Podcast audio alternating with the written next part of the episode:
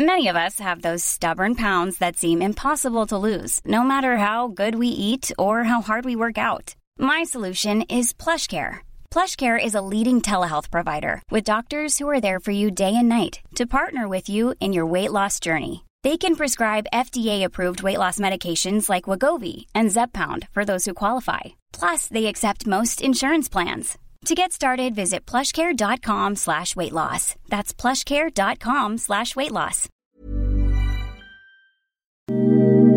Ahora al aire, a la una, con Salvador García Soto.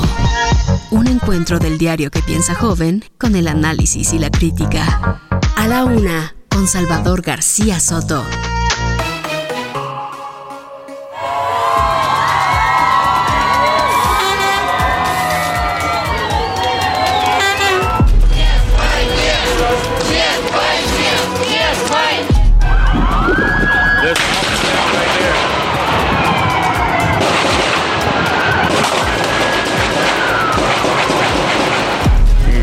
Abril, eh, ya no se nos eh, siguió dando un contrato. Bajaron bastante los casos de COVID y pues ahorita tenemos contrato. Entonces venimos a que se cumpla la, la promesa.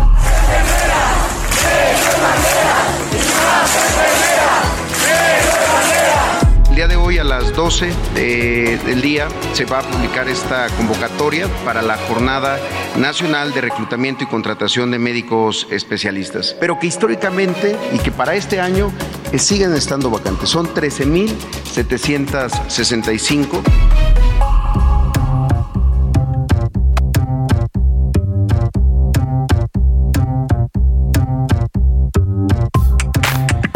Ya es la una de la tarde en punto en el centro de la República. Los saludamos con gusto. Estamos iniciando a esta hora del mediodía a la una este espacio informativo que hacemos para usted todos los días a esta hora del día. Aquí estamos. Aquí nos encuentra en esta frecuencia en el 98.5 de su FM, nuestra señal principal del Heraldo Radio y desde aquí a toda la República para informarle, para acompañarle también en esta parte de su día, para entretenerle. En este martes 24 de mayo del año 2022 los saludamos con gusto. 23 grados centígrados la temperatura en el Valle de México. Si se da cuenta usted bajó un poquito el calor porque ayer ya cayó la primera tormenta, lluvia eh, fuerte en la Ciudad de México, lo cual pues habla de que podemos eh, pues esperar ya que se venga la temporada de lluvias. Ojalá y pase en toda la República porque qué seco está el país. eh.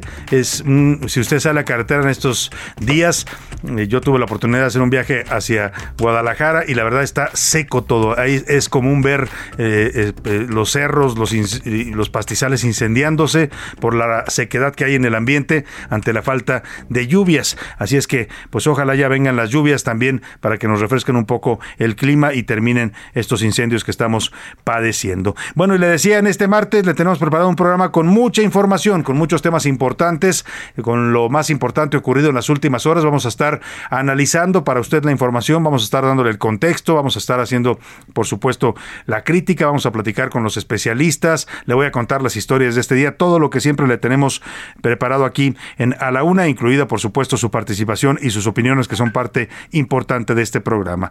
En este martes deseo que todo vaya marchando bien para usted, que se vayan cumpliendo todos sus propósitos, todos sus objetivos o pendientes que tiene usted en este día, se vayan realizando de manera positiva. Si hay algún problema, algún contratiempo, ánimo, ánimo, que todavía tenemos la mitad del día para resolver cualquier situación adversa. Y ahora sí vamos a los temas que le tengo preparados.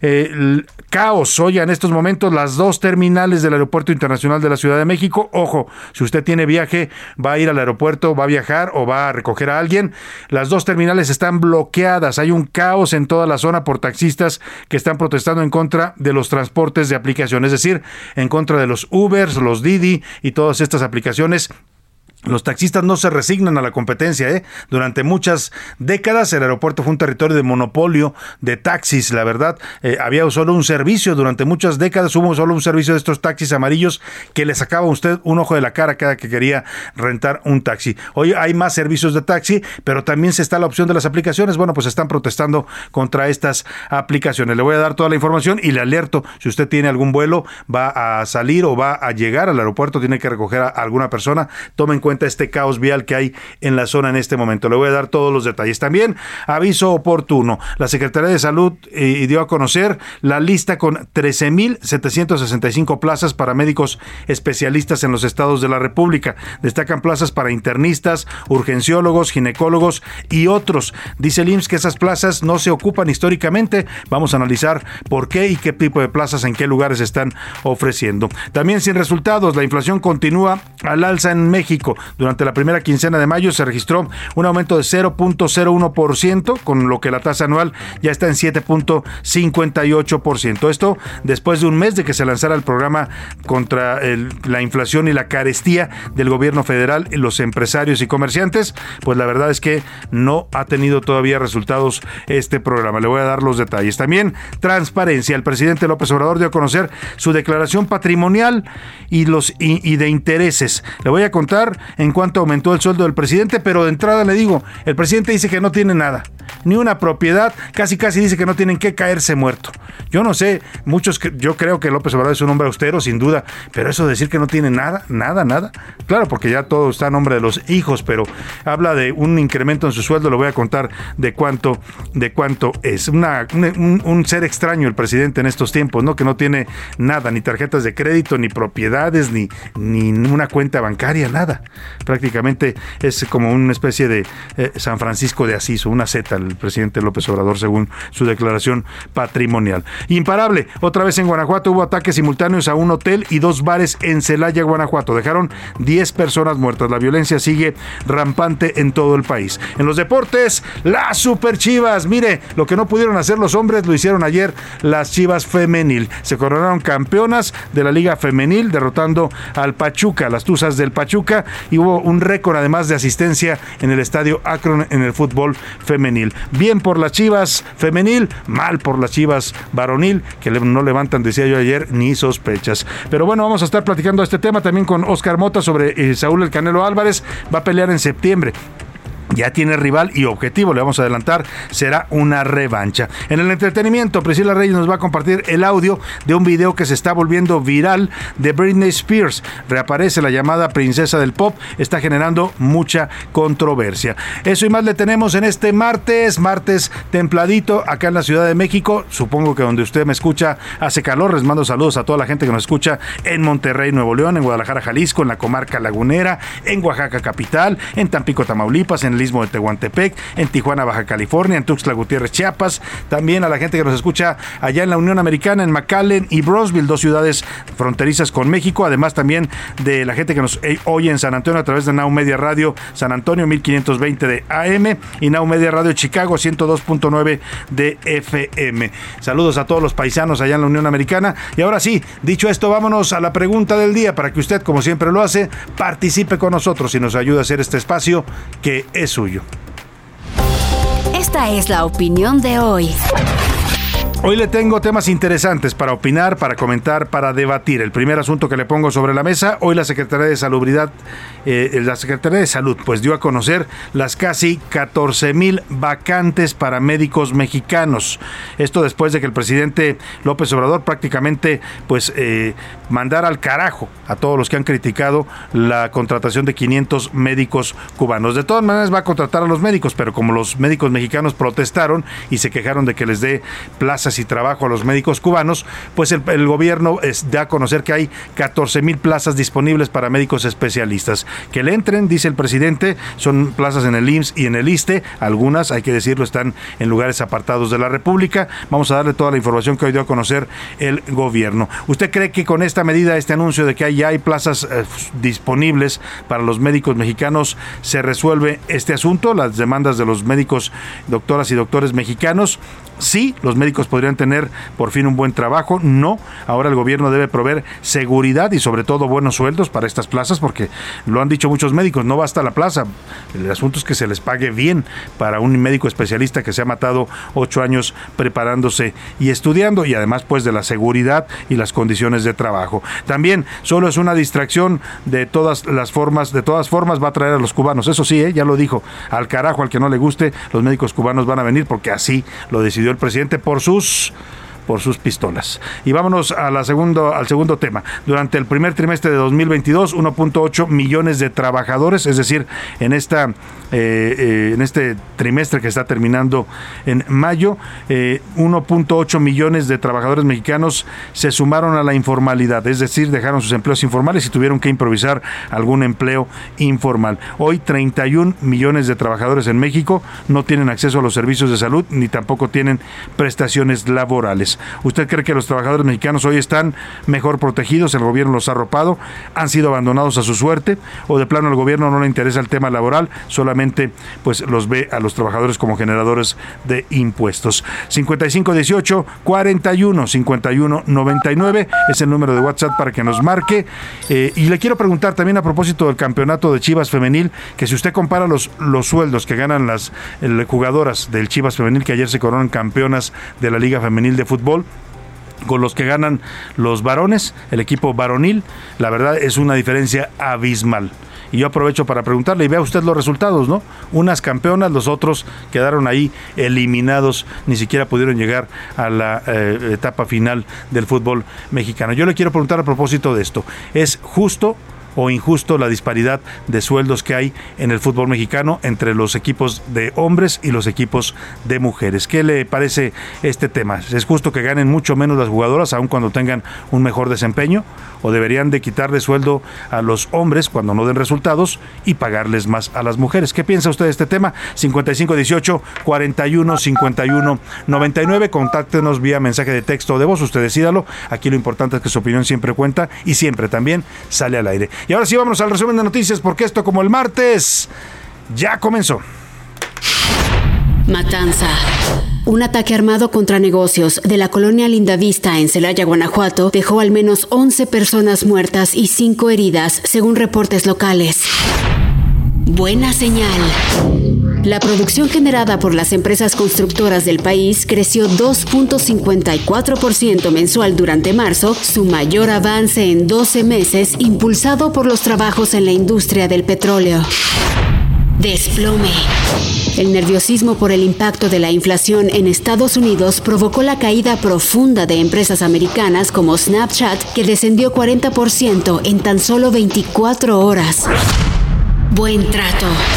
Uber firmó una asociación con It Taxi, el servicio de despacho de taxis más grande de Italia, en una alianza destinada a impulsar la presencia de la compañía en el país. Hallazgo. Trabajadores que excavaban entre escombros de edificios de Mariupol, Ucrania, encontraron al menos 200 cuerpos. Y vámonos a la información en este martes. Bueno, pues vamos directo al Aeropuerto Internacional de la Ciudad de México. Ya le adelantaba, las dos terminales, la 1 y la 2, están prácticamente bloqueadas por taxistas del aeropuerto que se están manifestando en contra de los eh, servicios de aplicación, es decir, contra Uber, Didi, Cabify, todos estos servicios de aplicación que dan servicio también en el aeropuerto y que los taxistas pues los ven como una competencia, no quieren o más bien no quieren aceptar la competencia. Hay un verdadero caos en toda la zona del aeropuerto. Tómalo en cuenta si usted va a salir o a llegar al aeropuerto, pues eh, prevéngase y tome su tiempo. Gerardo Galicia, platícanos qué está pasando ahí en la zona aeropuertaria de la Ciudad de México. Buenas tardes.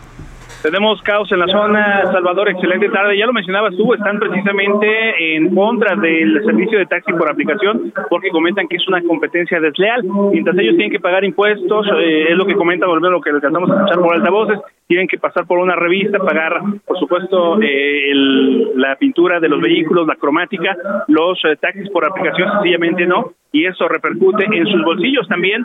Eh, nos comenta que el trabajo ha disminuido cuando entran los taxis por aplicación, sencillamente se quedan sin pasaje y se ven afectadas cerca de 10.000 familias, a decir de los manifestantes. Por ello atravesaron los taxis prácticamente a lo largo de la terminal número uno y la dos del Aeropuerto Internacional de la Ciudad de México y están pidiendo ser atendidos precisamente por Carlos Morán Moguel, el director del Aeropuerto Internacional de la Ciudad de México, o sencillamente no se van a retirar de este punto. Lo único que han tratado las autoridades de realizar, Salvador, es eh, que la policía capitalina, utilizando las patrullas y también algunos vehículos del aeropuerto, están acarreando a todos los usuarios para tratarlos de acercar a las diversas puertas del aeropuerto y que no pierdan su vuelo. Así que es un aviso a tiempo. Si tienen vuelo programado en la terminal número uno o la dos del Aeropuerto Internacional de la Ciudad de México. Hay que salir con tiempo. Tenemos muchas dificultades para moverse sobre el circuito bicentenario, también sobre el eje 1 norte por esta protesta de taxis concesionados. Y por lo pronto, el reporte. Gerardo, ¿cuánto lleva ya el bloqueo y cuánto prevés más según lo que dicen estos eh, taxistas? Parece que va para largo, Salvador. Este bloqueo debe llevar cerca de 40 minutos. Es reciente esa protesta. Sencillamente atravesaron los vehículos y cerraron la avenida Capitán Carlos León. Y parece que va para largo, puesto que piden eh, la presencia del director del aeropuerto, pero también la presencia del secretario Andrés Layuz para tratar el tema de los eh, taxis por aplicación. Y están denunciando también que están operando en el aeropuerto taxis piratas. Y estamos viendo escenas, Gerardo, lo que ya nos narrabas tú, la gente afectada no puede llegar al aeropuerto, tienen que cargar sus maletas y bueno, ah, decías tú, los, auxilian policías, pero vaya inconveniente y vaya imagen también. Imagínate para un turista que llega a la Ciudad de México y se topa con esto, de verdad es algo bastante lamentable. Estaremos pendientes contigo cualquier cosa que suceda en este bloqueo del aeropuerto, Javi, Gerardo. Buenas tardes. Con todo gusto, excelente tarde. Pues, y se equivocan los señores taxistas del aeropuerto. ¿eh? Dicen que los de los autos de aplicación, los choferes no pagan impuestos. A ver, claro que pagan impuestos, no están informados porque ellos están pagando ya impuestos. Hubo una reforma al Código Fiscal de la Ciudad de México que les cobra, José Luis, en dos vertientes. Por un lado, a los servicios de taxi de aplicación, a cualquier empresa de estas que dé servicio de taxi de aplicación, se les cobra primero a la empresa un impuesto que tiene que pagar al gobierno y luego a los choferes también tienen que declarar impuestos sobre lo que ganan en los autos. Así es, Salvador. Buenas tardes. En efecto, eh, los choferes pagan su parte porque ellos te, facturan al final. Ellos son los que te brindan el servicio y te facturan. Y Uber paga ICR e IVA. Y además recordemos que a partir de este año, Uber Eats paga el 2%, por 2 de, impuestos por utilizar las vías. Entonces sí pagan impuestos estas empresas. Pues están... Y además hay una, hay un, eh, gran, una gran diferencia en, cobros en cuanto a los taxis de aeropuerto y Uber, cerca de 150% Ese es el, tema ese es el tema de fondo. Por eso a los usuarios nos conviene que entren las autos de aplicación, porque si no, usted está eh, literalmente obligado a contratar un servicio de taxi en el aeropuerto que le va a costar lo que decías tú, en promedio 150 pesos más. ¿Y por qué, oiga? Pues si hay opciones, si hay competencia, lo que no quieren aceptar estos señores es eso, la competencia. Durante mucho tiempo se acostumbraron a ser monopólicos, a que nada más ellos daban servicio en el aeropuerto y cobraban lo que les daba la gana. Pues esperemos que la autoridad resuelva rápido este, este caos en la vialidad del aeropuerto, porque ya de por sí el aeropuerto en sí mismo es un caos en estos momentos terrible, está descuidado, abandonado, eh, eh, los servicios están lamentables, los retrasos de los vuelos, llegar, salir del aeropuerto es un problema y ahora este, pues este asfixiamiento de la vialidad por esta protesta de taxistas. Le vamos a estar reportando lo que suceda. Por lo pronto, vámonos a otro tema, el tema de los médicos, después de toda la controversia que se suscitó, el debate, porque esto se convirtió en un debate a nivel nacional, luego de que el gobierno de López Obrador decidiera contratar a 500 médicos cubanos para traerlos a trabajar en México, con el pretexto, el, digo yo es pretexto porque el presidente dice que no hay médicos suficientes en México, claro que los hay, y ya se lo demostraron con números las asociaciones médicas, los colegios de médicos, las universidades, la UNAM le dijo claramente el, rector Enrique Graue la semana pasada al presidente, a ver, médicos hay, lo que falta es, lo que está mal es la distribución, en, cómo se distribuyen en el país, es lo que hay que resolver. ¿no? Eh, el caso es que, bueno, como fue tanta la presión de este tema, a pesar de que el presidente el, el, domingo, desde allá, desde Sonora, mandó a todos al carajo, literalmente dijo, váyanse al carajo todos los que critican la contratación de médicos cubanos y dijo que los va a traer por sus, por sus por sus pistolas, ya le decía, pues eh, eh, eh, ahora lo que hace el gobierno es decir, aquí están estas plazas, dice, dice el presidente y lo dice también hoy el director del IMSS, Zoé Robledo, que son plazas que han estado ahí, pero que no las quieren ocupar los doctores, porque algunas de ellas o están muy lejanas o también están muy mal pagadas. El caso es que hoy las vuelven a proponer, están hablando en total de 13.765 plazas para médicos especialistas en todo el país para el sistema de salud pública. Básicamente son plazas en el y en el ISTE.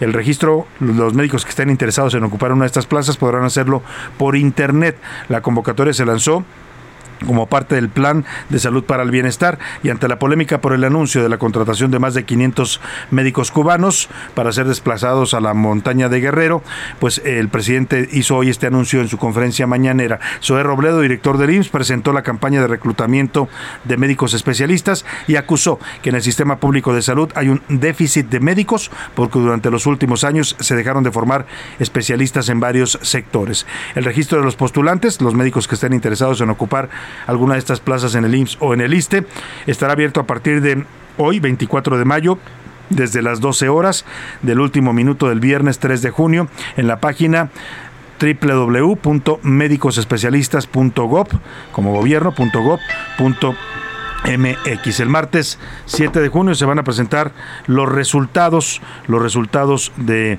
las invitaciones a los postulantes para la siguiente etapa que comenzará el sábado 11 de junio y ya contratar a los que se postulen para estas plazas de médicos especialistas. Van a entregar documentación en 32 mesas que va a haber, en una en cada estado y esto lo anunció así hoy el director del IMSS, Robledo. Esto es un esfuerzo de todas las instituciones del país para cubrir sus vacantes. Lo mismo del IMSS que del IMSS Bienestar, el ISTE, Pemex, los institutos nacionales de salud y también los gobiernos de los estados. La página www.medicosespecialistas.gov.mx se está publicada la, la convocatoria que va dirigida a médicas y médicos especialistas, plazas que tienen recursos recursos asignados, que tienen presupuesto, pero que históricamente y que para este año siguen estando vacantes. Son 13.765 que están en todo, a, lo largo de todo el país. Si tomamos las cinco especialidades donde las instituciones tenemos más, más necesidad, médico internista es la número uno, con 1.753 vacantes, médicos urgenciólogos con 1.728, ginecología y obstetricia 1.500 72, pediatría también con 1517, anestesiología 1367. Y bueno, pues ahí está el anuncio que hace hoy el gobierno federal, el director del IMSS, E. Robledo. El presidente López Obrador dijo que su prioridad es contratar a médicos mexicanos, pero que si no se cubren todos estos espacios, si no se postulan para estas plazas, que dice Zoé Robledo que han estado vacantes históricamente, es decir, que no las, no las toman los médicos mexicanos, pues que entonces va a traer a médicos extranjeros. Y bueno, pues está bien, o sea, si trae a médicos extranjeros, mira, y aquí es donde está el doble discurso, ¿no? De este, de este falso argumento de que tienen que traer médicos porque no hay médicos suficientes. ¿Por qué trae a cubanos solamente? ¿Por qué, por ejemplo, no trae a médicos guatemaltecos? ¿Por qué no argentinos? ¿Por qué no eh, estadounidenses o, franceses, no? Digo, si se trata de traer médicos del extranjero, pues tirémosle a lo bueno. Los cubanos son muy buenos, no digo que no sean malos médicos. El tema es que detrás de lo de los cubanos, ya se ha dicho hasta el cansancio, es lo que hay, es un una forma de financiar al gobierno de Cuba. Y yo me pregunto por qué México tiene que financiar a una dictadura como es la de Miguel Díaz Canel es lo que no nos dice el presidente y no habla con claridad, pues él que dice que, dice todas las verdades, pues algunas las dice muy a su modo o muy a su conveniencia como, conveniencia como esta. También culpó al neoliberalismo, ya saben, el neoliberalismo es el culpable de todos los males por no fomentar la formación de profesionales de la salud y que por eso dice son necesarios especialistas con dimensión social. No querrá decir más bien adoctrinadores, porque es lo que dicen también que los cubanos vienen a hacer adoctrinamiento a favor del comunismo allá en la montaña de Guerrero. Los médicos cubanos ya han estado ayudándonos cuando el COVID, les agradecemos muchísimo. Y la verdad es una vileza el que por cuestiones políticas, ideológicas, por conservadurismo, por una forma retrógrada de pensar, este, se descalifique. Y el derecho a la salud pues, es un derecho humano. Bueno, pues ahí está lo que dice el presidente sobre este tema. En tanto, médicos de distintas delegaciones acudieron hoy a Palacio Nacional para protestar justamente contra la contratación de médicos cubanos. Son médicos que están trabajan en el IMSS en las delegaciones 36, 37 y 38 y le exigieron al gobierno de López Obrador trato digno al personal de salud y continuidad laboral al personal contratado durante la pandemia. Estamos acá médicos generales que fuimos contratados durante la pandemia. Se dijo que íbamos a tener continuidad laboral y a partir de este año, algunos desde marzo, abril, ya no se nos siguió dando un contrato. Bajaron bastante los casos de COVID y pues ahorita no tenemos contrato. Entonces venimos a que se cumpla la, promesa. se dijo, ahí están los videos de la, mañanera donde se comenta que, tendríamos continuidad laboral. Es indignante cómo se apoyó al pueblo, cómo como gremio apoyamos, dimos este, lo mejor de nosotros para atender a, a la población, arriesgando nuestra vida y la de nuestras familias, y que de un momento a otro se nos retira el contrato. Bueno, pues ahí está la protesta de los médicos del IMSS. Eh, dicen pues que se les trate primero bien a ellos, se les pague bien, se les aseguren plazas en vez de andar trayendo médicos de otras partes del país. Voy a ir a la pausa, pero le voy a platicar al regreso sobre esta situación que está ocurriendo en, Guanajuato. La violencia no para, no solo en Guanajuato, eh, en casi todo el país. Anoche hubo ataques simultáneos en un hotel y dos bares en Celaya, Guanajuato.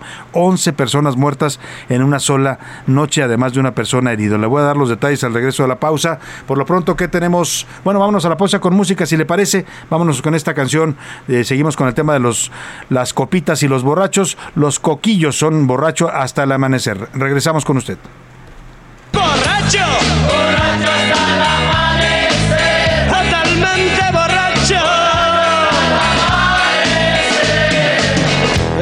forma que se nace para morir y que la eternidad se alcanza en un segundo de heroísmo.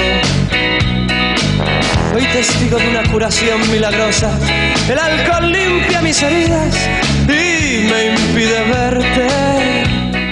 Heraldo Radio, la HCL se comparte, se ve y ahora también se escucha. Sigue escuchando a la una con Salvador García Soto. La rima de Valdés. O, de Valdés, la rima. La reforma educativa que ya se está gestionando también se está criticando por loquilla y por altiva. Es que tal iniciativa como que está medio rara. De por sí, ni da la cara la señora Miss Delfina. ¿Será que allá en su oficina la guerra se le declara? Pues total que andan diciendo que los chicos en salones ya sus calificaciones solitos se irán poniendo y los profes desistiendo de semejante labor. Ah, caray, pues por favor, al menos que enseñen bien, pues su cátedra también será libre. ¡Qué pavor! Son áreas de aprendizaje en vez de grados ahora. Pues a ver si así mejora, pa' que no sea tan salvaje. Al menos Juana de Asbaje, que se lean estos chamacos. La conclusión que yo saco, no modifiquen la historia, que no falle la memoria de periodo tan opaco.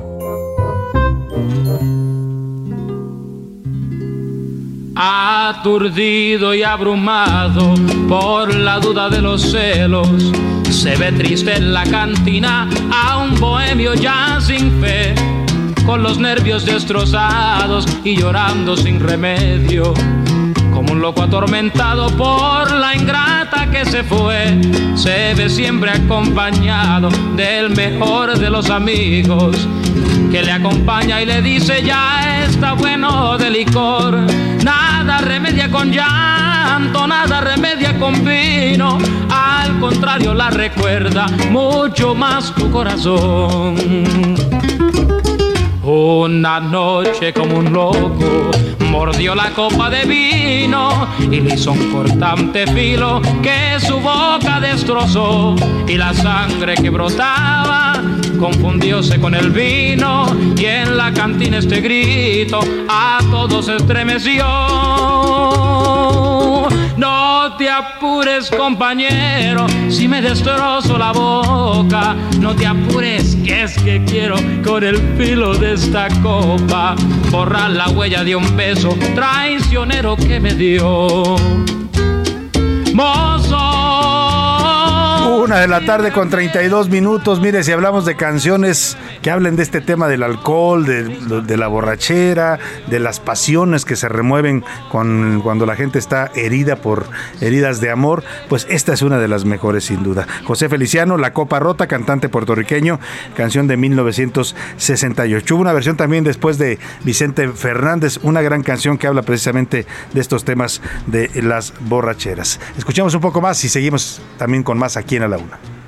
No te apures, compañero, si me destrozo la boca. No te apures, que es que quiero con el filo de esta copa borrar la huella de un beso traicionero que me dio. A la una, con Salvador García Soto. Oiga, y antes de irme a la pausa, le adelantaba lo que se está viviendo en, Guanajuato. Por decir Guanajuato, porque le puedo decir que es Tamaulipas, Guerrero, Michoacán, Jalisco, Colima, eh, cualquier estado de la República que le guste. La violencia está atravesando a la geografía entera de la República, son noticias duras de dar, pero no por eso hay que dejar de, decirlo, ¿no? ¿no? Porque el gobierno nos dice, ayer veía un tuit del señor vocero de la presidencia, Jesús Ramírez Cuevas, donde dice que todos los delitos han bajado, que ya bajó el feminicidio 30%, que ya bajó el robo, que ya bajó el secuestro. No, bueno, si uno atiende las cifras oficiales, pues casi este país sería como Suiza, ¿no? Incluso por ahí alguien en el gobierno de la Ciudad de México dijo que ya la Ciudad de México era más segura que Nueva York. Ajá, ajá, sí, claro. Por eso le digo, hay que ver la realidad. Una cosa es lo que digan los funcionarios de gobierno y sus cifras alegres y otra cosa es la realidad. Anoche eh, Celaya vivió una noche de terror. En, de manera simultánea atacaron a dos en dos bares en, en esta ciudad, dejaron 11 personas muertas. Vamos contigo, Gabriela Montejano, cuéntanos qué fue lo que sucedió. Buenas tardes.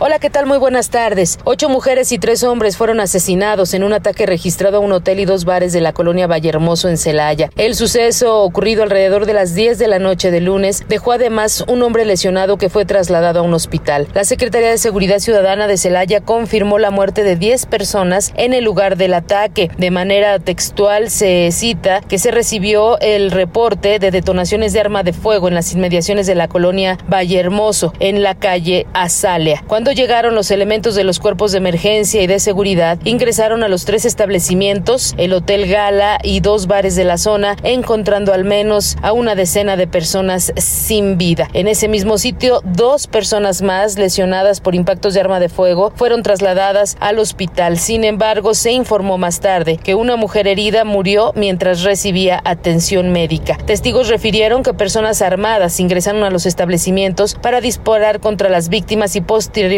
derramar gasolina para incendiar los lugares. Los cuerpos de hombres y mujeres quedaron tendidos entre las mesas y sillas de plástico, otro cuerpo sobre la banqueta y una cartulina acreditando la masacre a un grupo criminal de la región. La zona fue acordonada y las autoridades realizan las investigaciones correspondientes. Este es mi reporte desde el estado de Guanajuato. Gracias, Gabriela Montejano.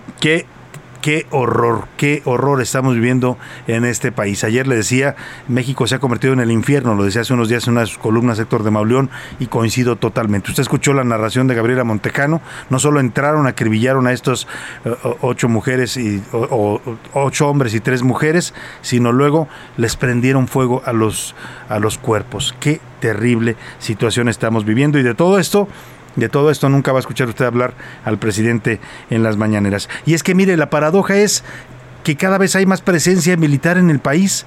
Aumentó, hoy lo da a conocer el diario El Universal, aumentó la presencia de militares en México de 93 mil que estaban desplegados para temas de seguridad. Le estoy hablando de soldados del ejército, de marinos, por supuesto de la Guardia Nacional, de 93 mil. Hoy estamos en 124 mil. La pregunta es, ¿qué hacen los señores militares y los señores de la Guardia Nacional? Porque cuidar a los mexicanos está visto que no lo están haciendo. Hoy entendemos un poco por qué a pesar de esta enorme presencia de la Guardia Militar, de la Guardia, perdóneme, eh, Nacional, del Ejército, de la Marina, pues la violencia sigue, porque la instrucción de su comandante supremo, el presidente, es no hagan nada, no les disparen a los narcos, pobrecitos son seres humanos, cuando los vean, huyan, córranle, así como cobardes, así les dice el presidente a las Fuerzas Armadas. Escuche usted esta pieza que nos preparó Milka Ramírez sobre aumenta la presencia militar en México, pero al mismo tiempo aumenta la violencia. Gobierno del presidente Andrés Manuel López Obrador alcanzó la cifra histórica de casi 124 mil militares desplegados en las calles para realizar labores de seguridad pública. Sin embargo, esto no ha sido suficiente para terminar con la violencia. Estos elementos tienen presencia principalmente en Guanajuato, Michoacán, Baja California, Zacatecas, Colima, Tamaulipas, Chihuahua y Sinaloa. A pesar de esto, en enero se registraron 81 homicidios y feminicidios, en febrero 83.7, en marzo 87.9 y en abril 87.6. Y es que el país vive entre bombas y balazos. En Michoacán, el cártel Jalisco Nueva Generación modificó drones para bombardear la región de Tierra Caliente en el estado. Los ataques son principalmente contra autodefensas y militares. Me comenta el comandante Delta que si no se va la bola, la vamos a tumbar, que para que esté pendiente todos los puntos. Mientras tanto, ayer en Sinaloa, los estudiantes tomaron clases pecho tierra. Esto luego de que la Guardia Nacional repeliera el ataque de hombres armados en la colonia Las Quintas.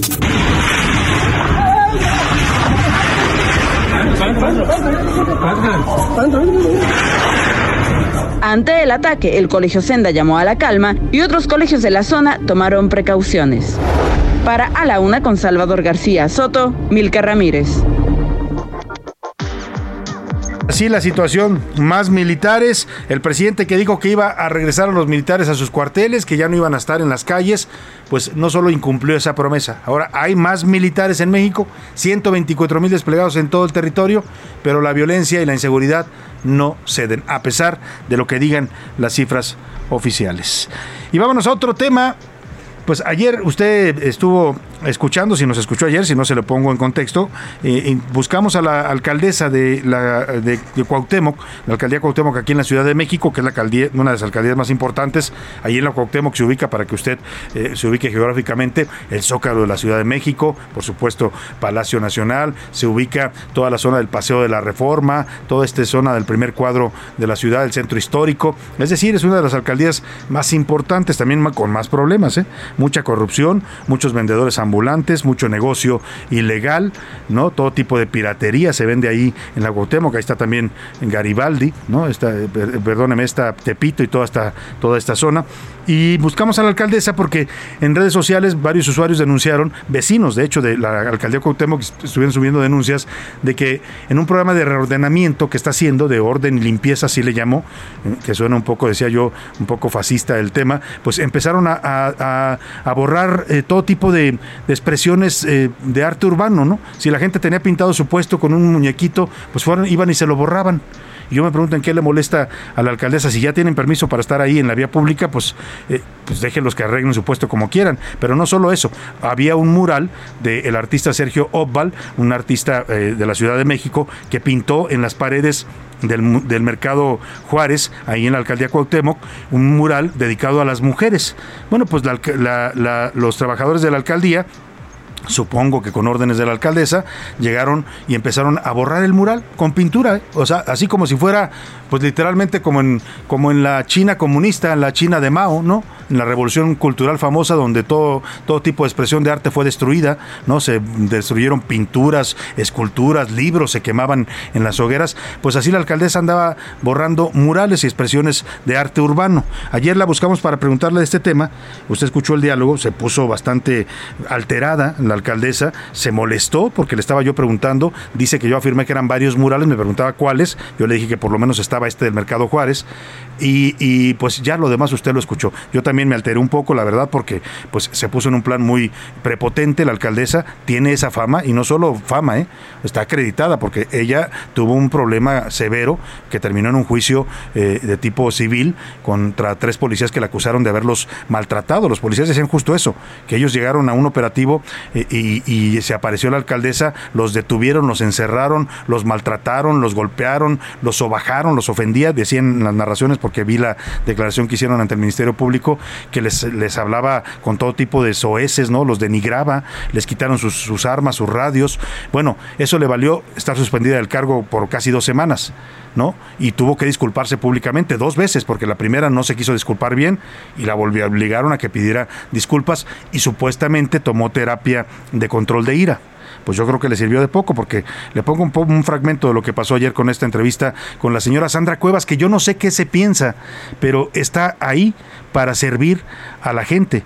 Y en este caso nosotros le pedimos una entrevista de la manera más formal eh, y se molestó cuando se le pregunta si no le gusta que la cuestionen, pues señora, deje el cargo, váyase a dedicar a otra cosa.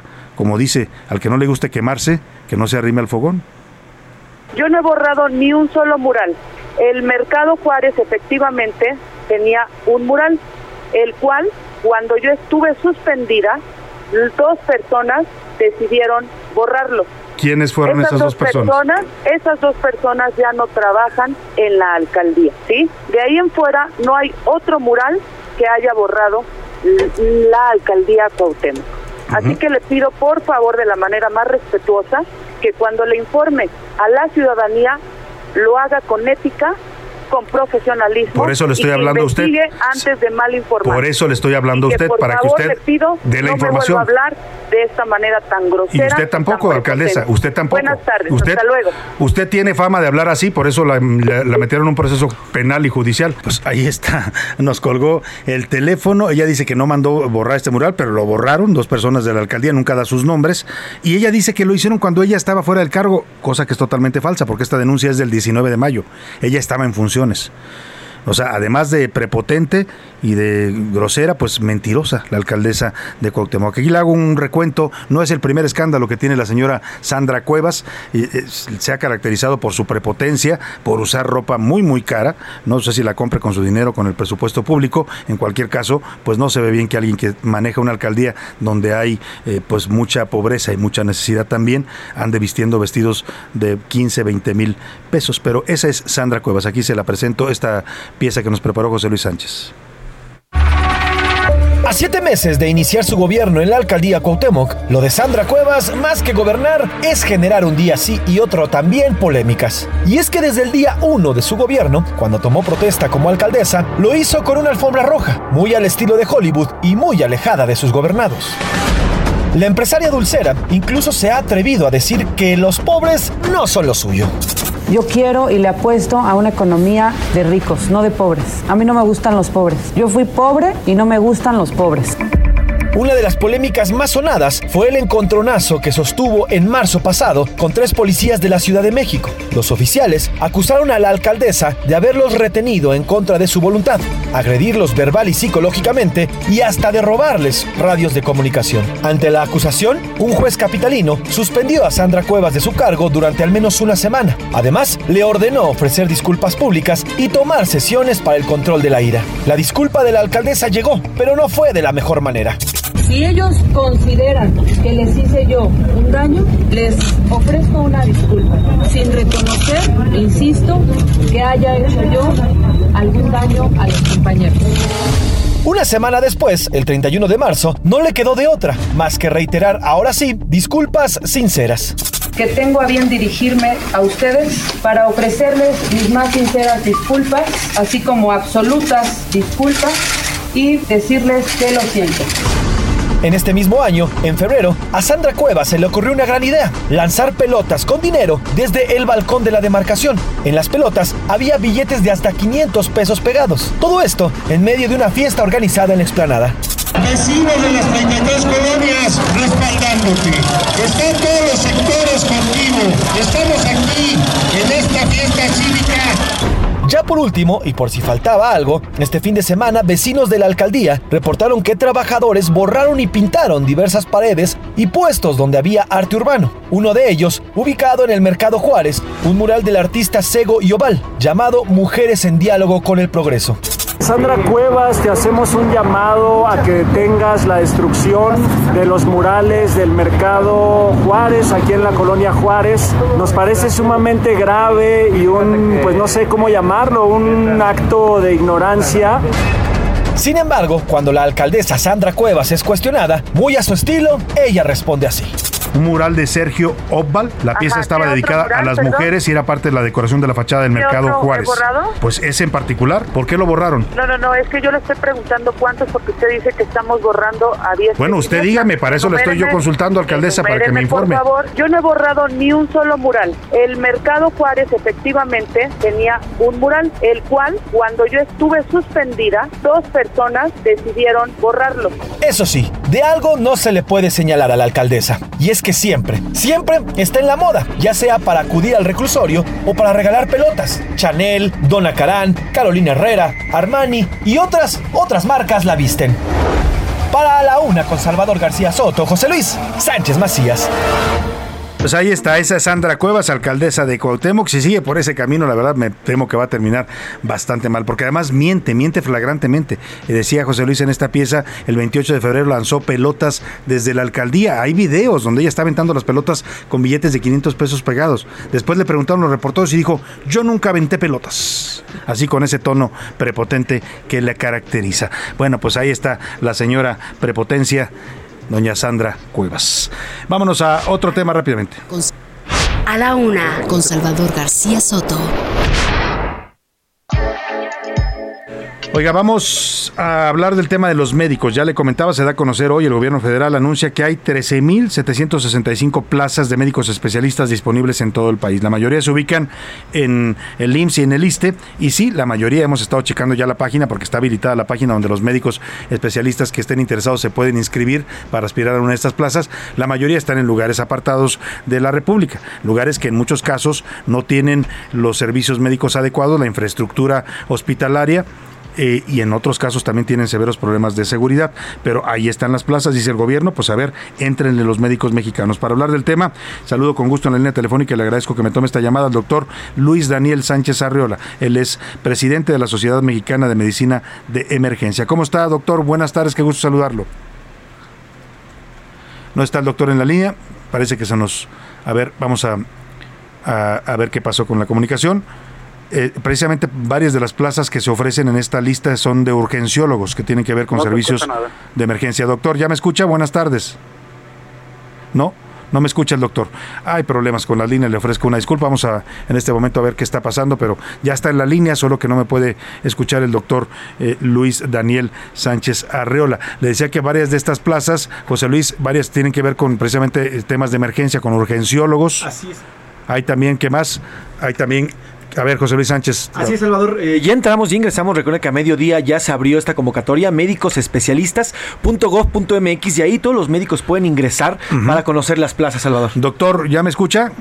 ¿Qué tal, Salvador? Buenas tardes. Qué, gusto, saludar. Una disculpa, doctor, porque tuvimos ahí una falla con el enlace de la llamada, pero decía yo que se dan a conocer estas plazas, doctor. Varias de ellas tienen que ver con distintas especialidades, entre ellas la que usted maneja en esta eh, Sociedad Mexicana de Medicina de Emergencia, los urgenciólogos.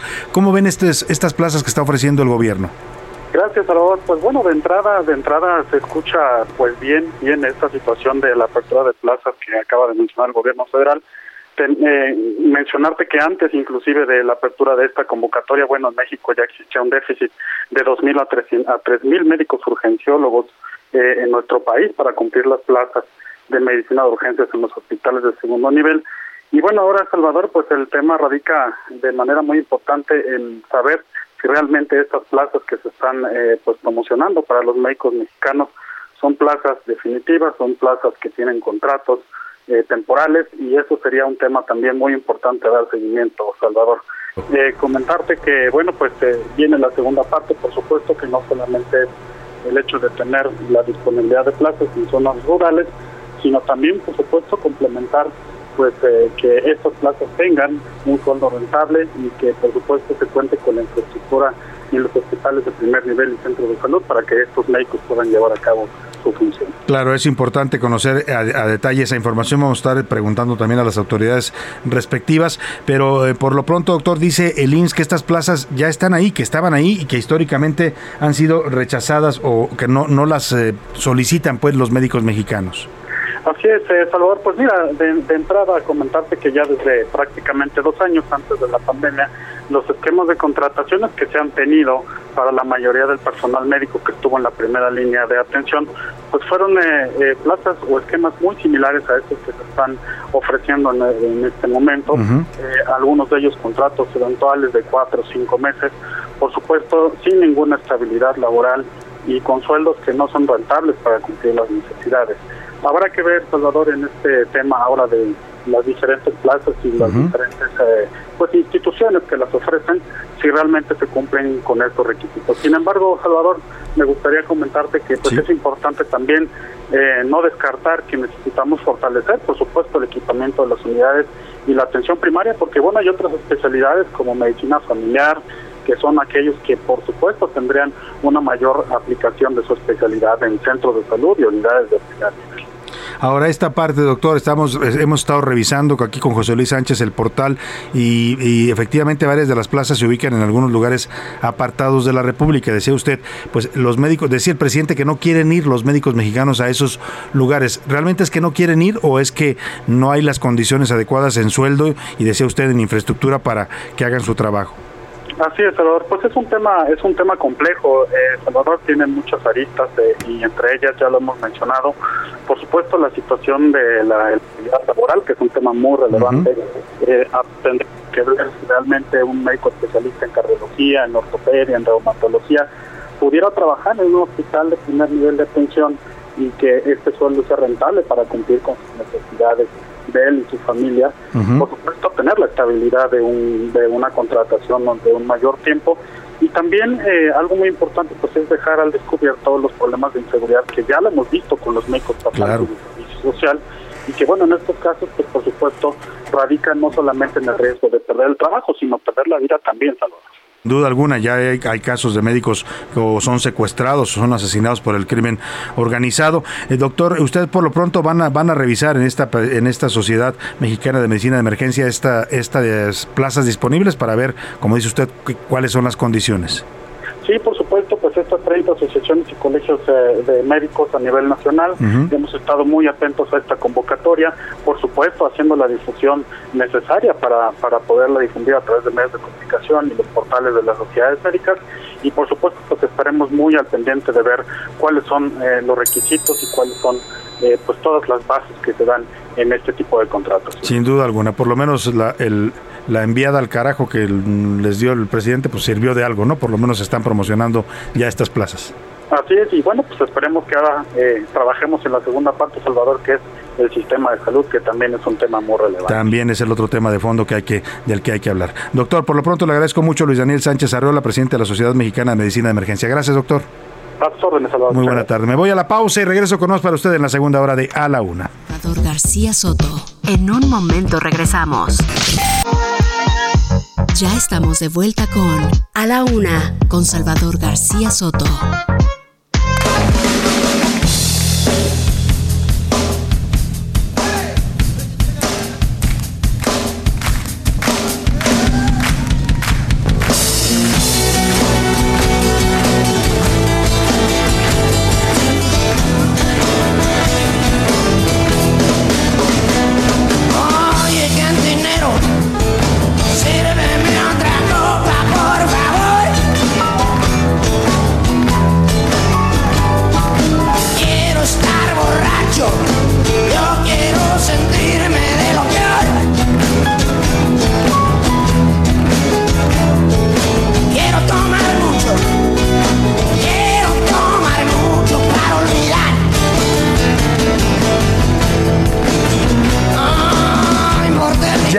Son las 2 de la tarde en punto en el centro de la República y los saludamos con gusto. A esta hora del mediodía iniciamos la segunda hora de A la Una. Vamos por la segunda parte de este espacio informativo, como ve todavía con toda la actitud, con mucha información, con muchos temas importantes. Le vamos a seguir contando las historias de este día, le vamos a actualizar los últimos hechos importantes y por supuesto pues seguiremos escuchando también sus opiniones, sus comentarios, el cotorreo informativo, tenemos las buenas noticias, todavía nos queda mucho, mucho material para compartir con usted y para acompañarle en esta parte de su día, en este martes 24 de mayo. Hemos regresado de la pausa, no podía faltar en esta semana de la copita aquí en A la Una, pues el, el Tri, el Tri con Alex Lora cantando esta canción que se llama, llama Oye Cantinero, una banda originaria de la Ciudad de México y esta versión que escucha usted es de su MTV Unplugged que hizo en 2004, que ya es todo un clásico. Escuchemos más de la voz de Alex Lora y el sonido del Tri y seguimos, ahora le cuento lo que le tengo preparado en esta segunda hora de A la Una.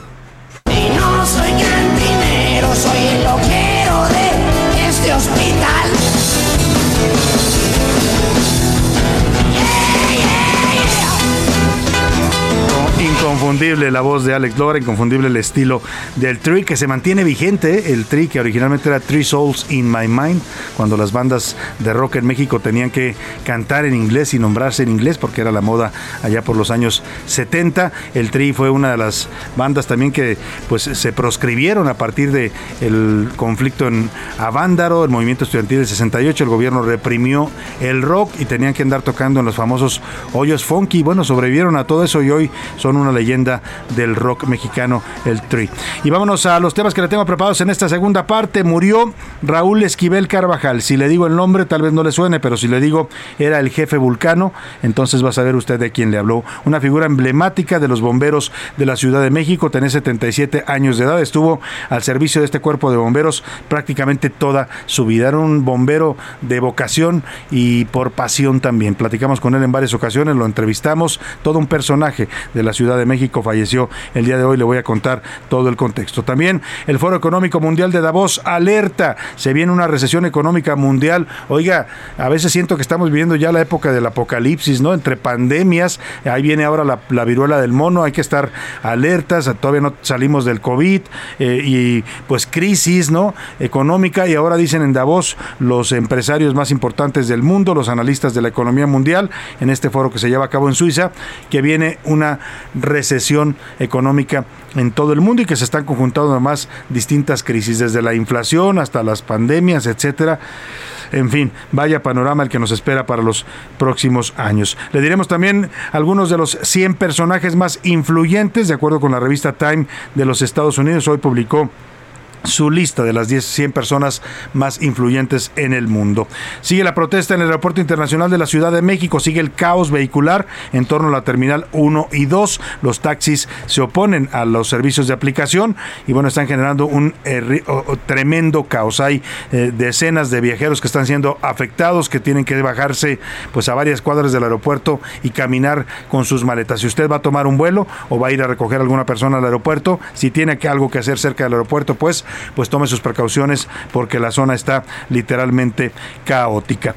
Y, vamos, y en los deportes, ya le decía, vamos a tener pues el tema del campeonato de Chivas femenil. Hoy le preguntaba justo si usted cree pues eh, que es real, que es eh, justo también, valga la redundancia, este tema de que las mujeres del fútbol ganen mucho menos, pero mucho, ¿eh? estamos hablando de diferencias que son de más del 10 mil por ciento, ¿no? O sea, es una diferencia abismal lo que cobra una jugadora de fútbol profesional con lo que cobra un jugador hombre. Y en el caso de Chivas, yo le decía, oiga, el equipo varonil de Chivas está para llorar y vea a las femeniles coronándose campeones, a pesar de que ganen mucho menos que ellos. Le preguntaba si esto le parece justo. En el entretenimiento, Priscila Reyes nos va a compartir el audio de un video que se vuelve viral. Britney Spears reapareció y genera mucha controversia. Vámonos, si le parece, por lo pronto, como siempre, a esta hora del día, ya que mencioné a Priscila Reyes, ya está por aquí con nosotros.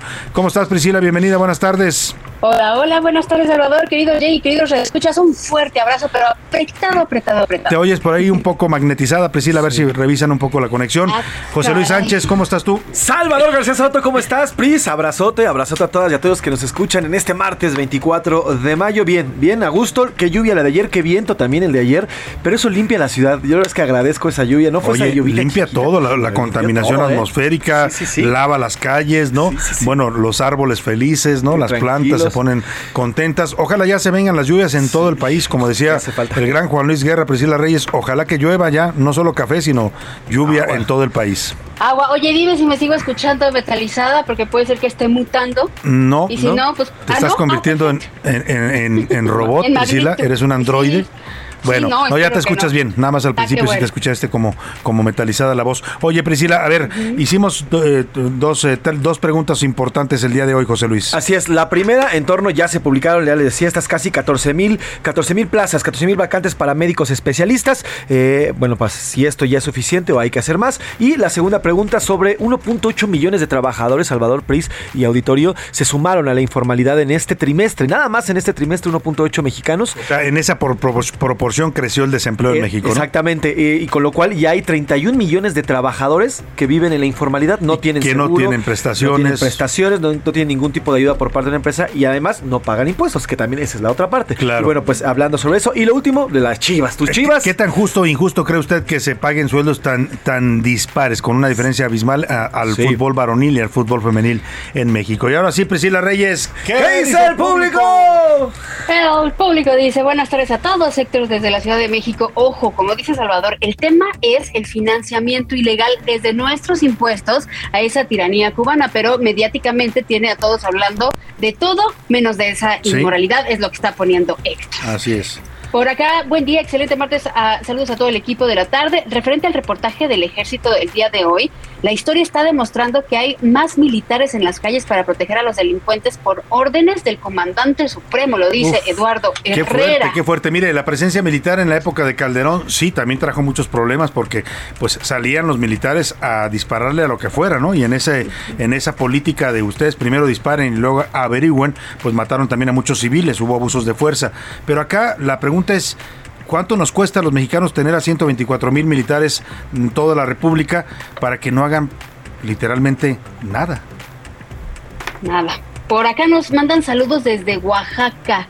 Y cuando decimos Oaxaca, ¿qué se nos antoja, Salvador? A todos. Yo no Ay, pero a mí, a ver, a mí un molito, un mole coloradito.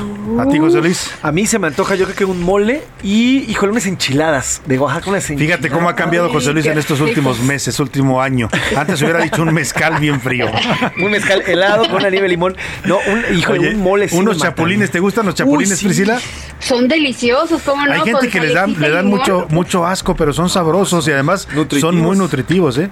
Pues no se ponga a verlos, nomás cómaselos. cómaselos, eh, Y saben como, a- como todo lo que dicen, sabe a pollo. Sí, No, no es cierto, sabe a No, chicharrón. literalmente saben. No, saben ricos, saben bien en tlayudas, en las Y enchiladas. con un mezcalito, ahora sí yo soy el, el borracho, Uh. con un mezcalito, pues ¿qué me dice? Oye, rapidísimo, nada más como dato, fíjate, durante el, el gobierno de Calderón hubo 37.253 militares desplegados en los 37 mil. primeros tres años. Y mira tanto que critica Calderón el presidente López Obrador. 124 O sea, él ha puesto cuatro veces más exacto. militares en las calles que Calderón. Así es. Además de, que les ha, dato, ¿eh? además de que les ha dado todo, ¿no? Hasta presupuesto, obras, funciones, o eh, administración de servicios públicos, o sea, pues eh, ¿quién es realmente el presidente que militarizó el país, Calderón o López Obrador? Oye, creo que, digo, no sé si esté, si esté correcta, pero había leído, Jay, por si lo quieres checar, creo que lo que destinó el dinero, el presupuesto que destina al ejército es mayor que el que destina en plenos tiempos de pandemia a la salud, Salvador. Puede ser, Entonces puede ser que sí. Se ha o sea, si algún presupuesto ha crecido en México en los tres años de gobierno de López Obrador es el presupuesto militar, el presupuesto que se destina al ejército. Bueno, la señora Hernández desde Xochimilco nos manda saludos. Don Salvador, también los Saludos. temas de gobierno son iguales, siempre explotando a los ambulantes. Ya pasemos a otra cosa. Ni modo, votaron por ella. ¿Para qué caíste en su provocación? Dice la señora Hernández. Yo, bueno, está bien en su punto Ah. Yo de creo vista. que las personas, ¿no? No sé si te están hablando a ti. No, está bien en su punto de vista y lo respeto, señora. Fíjate, nada más, Pris, para, para este, cerrar el dato que dabas.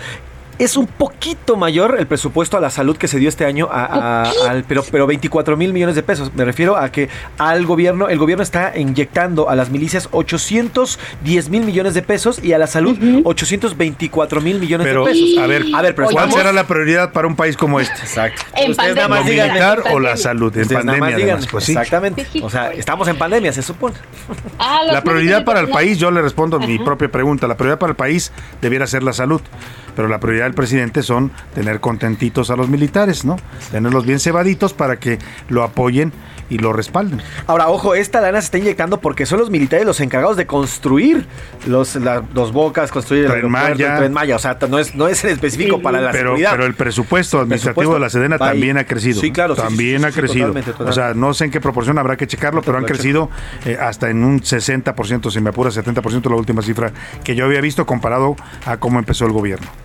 Por acá Ramiro Santillón nos manda muchos saludos y dice a los médicos y personal del IMSS que se manifiestan, les pido que traten como desean ser tratados. Prepotencia, burocratismo y malos tratos es como nos tratan a los derechohabientes. Sí. Afortunadamente los doctores se salvan un poco, pero el personal administrativo y enfermeras, uff, y esa carita que, enojada. que llegas cuando te recibe la, la tarjeta para las para la cita y te trata como si te estuviera haciendo el favor, ¿no? Sí, te hablan como regañándote y siéntese, no, ahí al lado, por favor haga. Sí, Ay, no, sí, sí, terrible. bueno, tirándole al gobierno la inseguridad en el país, pero será también que la oposición está detrás de todos los crímenes que suceden. No hay pruebas, pero es seguro. ¿La oposición? Caray. ¿Dice? Así, así tal cual dice el mensaje. Caray, Y lo están ¿Usted poniendo- sugiere que la como- oposición anda matando personas para hacer quedar mal al gobierno? Uf, bueno, pues es su, es su, es su, su, su- ¿Opinión? Su hipótesis. ¿no? Pues sí, Salvador Ricardo Cosío Ibarra es muy sencillo. Si el presidente López con su actitud de dictador manda al carajo a los que se oponen, pues nos oponemos a que vengan médicos cubanos, pues que él se vaya con su mamá a su rancho. Bueno, Bueno, ya murió doña canijo, canijo Manuelita. medio, dicen por acá. Manuelita se llama su mamá, no, Manuelita Obrador. Ya falleció la señora. El rancho ahí está. Ya dijo que cuando termine su presidencia se va a ir literalmente a, A su la rancho, Inga. allá a la Inga. 60% es el aumento del el recurso que se inyecta a la Sedena y a los cuerpos militares. ¿Ves? Te lo dije. El aumento es de 60%. 60% ha aumentado el presupuesto militar, el presupuesto administrativo para la Sedena en este gobierno. Así es. Buenas tardes, Rodolfo Rojas. El presidente es bipolar. Los médicos no van a provincia en primera por inseguridad. Luego, falta de equipo y medicamentos. No les pagan lo suficiente, pero sí exponen mucho. Tantos años de estudiar para mal pago. Diferencia Exacto, de un jugador solo por patear una pelota y no tener estudios, les pagan Mira. millones y no se exponen tanto. ¿Qué exactamente, es una, yo coincido con su punto de vista, pero qué tan mal estarán algunos sueldos de estas plazas que hoy están ofertando y sobre todo las condiciones también de trabajo, lo decía bien el, el doctor con el que platicamos, que los médicos prefieren ir a emplearse a una farmacia. Muchos de ellos están trabajando ahí dando Sí. consultas en todo ese tipo de cadenas de farmacia que usted ya sabe, donde además, déjeme decirle, también se atienden muchos mexicanos eh, que no tienen acceso al seguro social. Exactamente. Saludos desde Ecatepec, soy Heriberto. El fútbol varonil simplemente por historia es mejor que el femenil en preferencia, capacidades, fama, ventas, etcétera.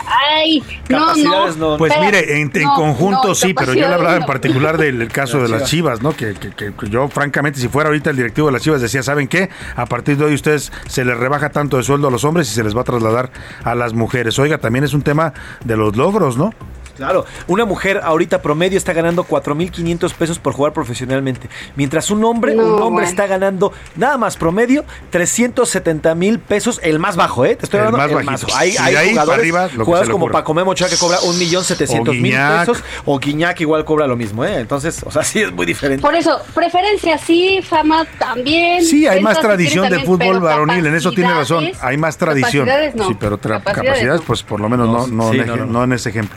No. Buenas tardes, equipo del Heraldo. Un abrazo para todos. Referente a las plazas que ofrece el sector salud, ojalá y así sea, y que sea con el sueldo que les ofrecen a los cubanos, que son 145 mil Esa pesos. es una buena propuesta, ¿no? Por aquí nos lo decía Alejandro Alvarado, que trabaja aquí con nosotros, pues que les pague lo mismo que a los Exacto. cubanos, ¿no? Que les van a pagar. Sí. La- lamentablemente ese dinero ya lo hemos explicado y lo han explicado muchos especialistas, lo que les va a pagar, que son cerca de cuántos millones de dólares. Son 10 millones de dólares Lo que van a costar que estos 500 multiplicados médicos. por los 500 Pero- son 70 mil pesos. ¿Sabe cuánto van a ganar los médicos realmente de ese de esa de esa cantidad? Una bicoca. El dinero se va directamente al gobierno de Cuba. O sea, lo transferimos de aquí a la isla de Cuba para que me entiendan. Exactamente. Nos están mandando saludos desde el baño sauna de la laguna, lo dice Ah, José qué García bien, está en el baño. Ahí nos está escuchando dentro del baño sauna. No, yo Saludos. creo que yo creo que es una referencia al calor, Salvador. Ah, Pero ya. Cociendo. El baño sauna de la laguna, ya entendí. Ah, ya. Es que sí, literalmente parecen baños sauna ahorita muchas ciudades de la República. ¿eh? Anda usted sudando como si estuviera literalmente metido ahí en el sauna. Aquí Adrián Lira quiere hacer una pregunta. A ver, equipo de la UNA, un gusto escucharlos. Una pregunta para el gobierno federal y los gobiernos estatales de la 4T. ¿Qué significa que sea un ataque directo? Porque en el asesinato de Cecilia Monzón eso dijeron. En el caso del triple homicidio en la calle Durango también dijeron que fue un ataque directo. Lo de Celaya, ¿qué fue entonces? Mi- Si son ataques directos, ¿van a investigar o no? Lo que queremos los habitantes es que se preven- prevengan los delitos. Tiene toda la razón. Es una terminología que usan las autoridades cuando quieren desestimar su responsabilidad en la violencia. O sea, si quieren desestimar, dicen, no, es que fue una ejecución. Ajá, sí, fue una ejecución. A eso dijo ayer el presidente. Es que fueron, iban contra ella. La, la justiciaron. Sí, presidente, ¿y qué va a hacer usted al respecto? O sea, el decir que fue un ataque directo, un justiciamiento, un cobro de cuentas, lo que sea, no quita la responsabilidad del gobierno. ¿eh? O sea, la pregunta es cómo pasa eso en un país donde se supone que hay autoridad para evitarlo. Esa es la gran, la gran pregunta y es lo que quieren rehuir con ese tipo de lenguaje. Es, es el idem a un enfrentamiento entre bandas. Se- oye, Sí, se fue, quieren fue hacer- un enfrentamiento entre bandas, ajá. Ah, y bueno. Mataron a 20 Exacto. personas, ¿no? ¿Y? Y algunos eran civiles. ¿Y qué, qué tiene que ser un enfrentamiento entre bandas? Es la forma de eludir, pues, la responsabilidad que tienen. Los últimos mensajitos rapidísimo. Pris, Salvador, José Luis y Gabriela Carrión. Quiero comentarles que ya no me es posible ver en televisión abierta su canal 10.1, Sí. pero no es solo en una televisión. Chequé en varios dispositivos y no puedo. Sí, ¿Qué mire, hago? disculpe, discu- qué bueno que lo toca el tema. Sí, salimos del aire en, en Heraldo eh, Televisión, ya no estamos en la frecuencia del 10. Nos puede ahora ver, eh, hubo algún tema ahí que, eh, pues, de cuestiones técnicas y administrativas. Eh, la realidad es que hoy estamos transmitiendo solamente a través de sistemas de cable Así y de es. por internet. si usted quiere seguirnos viendo, tiene la opción de hacerlo en heraldo.com.mx. Tenemos todos los días, cuando empiece el noticiero, usted pica el heraldo.com.mx, que además ya lo puede poner también en su televisión o en su celular o en donde quiera usted vernos. eh, ahí está la transmisión en vivo. También José Luis Sánchez. 151 de eh, 161 de Easy, 151 de Sky, ahí también nos puede ver y nos puede observar. Y bueno, pues en redes sociales, arroba eh, Heraldo de México, ahí también En publicamos en Twitter, en Facebook y en YouTube, ahí también nos puede ver todos los días. Y esperamos pronto, muy pronto, volver Regresar. a una frecuencia de televisión abierta, ya le estaremos informando. Así es. Familia Ríos Hernández, saludos desde Zapopan, Jalisco, muchas gracias. Carola Guerra también nos manda saludos, pregunta lo mismo de Canal 10, mira qué bueno que ya lo respondiste. Sí. Y aquí nos están mandando, fíjate, órale, saludos desde Georgia y nos manda fotos eh, tomándose dos tipos de cerveza, una que empieza con C y otra que empieza con B chica y Qué dice, rico. salud, ¿qué dice el público? ¿Cuál prefiere? Salucita, de las dos yo ¿Qué dice prefiero la de la C, la que empiece con C. Yo prefería cuando tomaba la V, esa está mejor. ¿La V? Ok. Así que es la Ah, ¿la otra era V o era con B de, de burro? V, V, V, V. Ah, bueno, sí. También yo prefiero la V. La V, sí, sí, sí, Es la que yo V. pensé que era la de B de burro, que es una gringa. No, esa no. Ah, no, no, no, no. No, la no. Estas son mexas, mexas, Sí, mexas. sí, prefiero, prefiero, La prefiero la otra, la V. digamos. Pues salucita, pues en todo caso, que se refresque. Dicen que el canal 161 no existe en Sky. Sí, ah, tiene que estar regular, lo bueno también depende del paquete ver, que tiene. si existe, depende del paquete y tiene usted que programarlo con su control. Eh, Pues eh, ahí está. Ahí está. Pero bueno, también los invito a que nos sigan, arroba soy Salvador García Soto en Instagram. Ahí estamos subiendo la frase del día, eh, con la nota con la, que, con la que abrimos el espacio, el bueno, el malo y el feo, eh, parte de los softs que también metemos el, eh, y, y todo esto parte del Y programa mire, que tenemos. pues es una pena, pero son cosas que ya no dependen de nosotros, pues son otras circunstancias. Nosotros seguimos haciendo el mismo noticiero con el mismo entusiasmo, con las mismas ganas, con, con la mejor información. Eh, pues, si usted quiere vernos, pues ahí le damos las opciones. El- siempre el Internet es una buena opción. Además, ya todas las televisiones inteligentes que la mayoría de la, de la gente ya tiene, eh, eh, pues nada más usted le programa ahí el, el heraldo.com.mx y ahí va a poder picarle cuando cuando pase la transmisión en vivo y lo pone o, o lo conecta a su teléfono a la pantalla, que también es otra opción. Todos los días, de todas formas, a través de tu cuenta, Salvador, en arroba soy Salvador García Soto y en arroba S García Soto, ponemos el link. Entonces, Exacto. si usted va al Si Twitter usted me sigue en Twitter, ahí me puede ver también a través del link. en- de las 10 de la noche, le da clic y ya puede verlo usted en televisión. en Y la verdad les agradezco mucho que pregunten y que estén al pendiente, de verdad, pues nos da mucha pena esta situación, pero pues es algo, le insisto, que no depende de nosotros y si usted quiere vernos, ahí están las opciones. Así es, arroba ese García Soto, ya les decía, ¿qué dice el público? Bueno, pues sobre el tema de salud y estas vacantes que ya publicó el gobierno federal, el 53% dice, no, no, no están protegidos, no es suficiente, hay que darles las condiciones para los a médicos, a ¿no? los médicos en específico, no solamente con las vacantes es suficiente, solamente el 6% dice que sí, que van a tener un buen trabajo y esta es la solución a la demanda que tenían los médicos, y el 10% dice, aún así van a traerse a los cubanos con todo y De todo. todas maneras, los cubanos van a venir, ¿eh? Y al que no le guste, que se vaya al, carajo. Al rancho de Andrés Manuel López Obrador. Bueno, Priscila ya los mandó más lejos. No, más lejos. Espérate, el carajo está un poquito antes que el rancho de Andrés Manuel. Que por cierto, hoy el Ah, cartón, hoy el cartón del maestro Alarcón es muy bueno porque pone ahí el carajo. Eh. Y ahí está a todos los que han mandado el carajo durante Ah, los últimos tres uy, años. el ya debe ser muchos, ¿no? Sí, bueno, está ahí desde los fideicomisos hasta los O médicos. sea, ya debe existir la República Mexicana del carajo también. Exactamente. Bueno, saludos al maestro Alarcón, la República del Carajo. Bueno, sobre el tema de estos 1.8 millones de trabajadores mexicanos que se suman a la informalidad, el 60% dice que no le interesan los trabajadores al gobierno mexicano y bueno, pues el 36.2% dice que han sido abandonados. El 2% solamente dice que están protegidos, más protegidos que en otros sexenios los trabajadores. Salvador. Oye, del fútbol no llegó. Del ¿ya nos fútbol pregunta? mexicano ya no tenemos más que comentar. Es que no pusimos A, B y C, pero tenemos comentarios. Si dice, las mujeres son mejores que los hombres, incluso tienen más garra, le echan más ganas y juegan a veces hasta mejor. Deberían de pagarles más, dice. Sí, yo coincido. Nos, dice, correcto. exactamente, sí. O nos sea, di- nadie dice que a lo mejor les paguen lo mismo, pero sí un sueldo más digno a las futbolistas de, la Liga de Fútbol Femenil. Dice arroba Yescaparato. Eh, arroba David G nos dice, las mujeres están teniendo un mayor auge en el fútbol mexicano. Están creciendo incluso más que ellos y tienen mejores partidos. Deberíamos ya darle más cobertura y mejores Y salarios. un buen ejemplo de lo que pasó en la final Chivas Pachuca Sí, sí, en el sí. estadio Akron. ¿eh? Se llenó el estadio 40 mil asistentes. Es una cifra récord para el fútbol femenil en México. Esperemos que vaya prendiendo cada vez más. También es una realidad. Entre más gente vaya a ver los partidos de fútbol femenil, entre más asistencia a los estadios, pues también las, fu- las futbolistas podrán ganar mejor. Aquí hay un buen comentario de arroba HR7. También los medios de comunicación tienen que hacer todo por darle la misma cobertura tanto al fútbol femenil como al fútbol masculino. Sí. Así habría más promoción del fútbol, de este deporte, y a la vez más asistencia, lo que conlleva mayores ganancias para esta liga y mejores salarios. Pues eh, tenemos cotorreo, Priscila. Sí. Vámonos al cotorreo informativo. Ya llegó la hora. ¿La hora de qué? La hora del cotorreo informativo. ¿Quién nos traes, Priscila Reyes? Ay, algo bien tierno, Salvador. Pónganme, por favor, la cancioncita.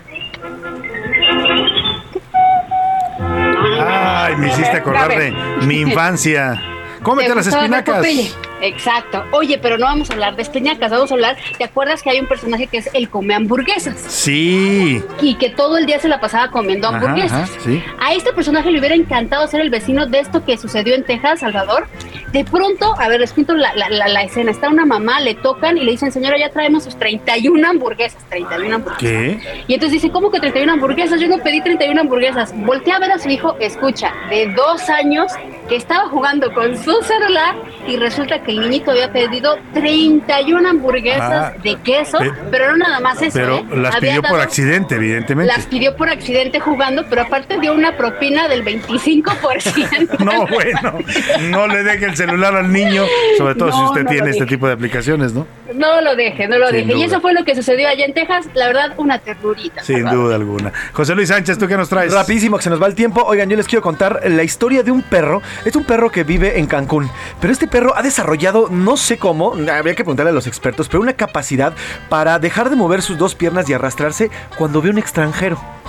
No sé cómo lo Se reconoce. hace como- como si estuviera lisiado. como estuviera lisiado. Eh, Vamos a subir la imagen en tu, en tu, en tu. Twitter. Ajá. Pero en cuanto ve una persona que tiene rasgos extranjeros, ya sabes, ojos verdes, Empieza güeros, a arrastrar las pie- las dos empieza a patas arrastrar las traseras. patas. Y se acerca a él. O sea, para al- provocar lástima. Para provocarle lástima. Y entonces la gente, estos extranjeros, van y compran comida o le dan comida que tiene. Eso que se lo enseñó un humano. O eso seguramente se lo enseñó un humano que lo utilizaba para obtener pues, Limosna, limosna. o Pues seguramente, pero bueno, este perro ya lo había cachado un, un extranjero, lo estuvo vigilando y grabó un video justamente cuando el- este perro va caminando normal. De repente ve a lo lejos, unos 30 metros a lo lejos, a dos extranjeros y tira las dos patas y se empieza a arrastrar hacia ellos. barbaridad. Y todos los perros, ay, pobrecito, quiero Bueno, cuidado". lo hacen muchos humanos. ¿eh? Hay gente que pide Claro. limosna en las esquinas y usted los ve todos chuequitos mal y luego ya cuando de- ya se van a ir a su casa empiezan a caminar bien. Sí, milagro, milagro. Y hacen Pues un el perrito. Milagro. Habrá que investigar quién le enseñó estas mañas al perrito. Habrá Por lo pronto le compartimos el video en Sí. arroba ese García Soto. Gracias Priscila, gracias José Luis. Gracias, Salvador. Vamos a la pausa y volvemos con más aquí en A la Una. Estás escuchando A la Una con Salvador García Soto. Regresamos. Ya estamos de vuelta con A la Una con Salvador García Soto. Bienvenido a tu dosis de buenas noticias. Mi nombre es Soy la Alegría.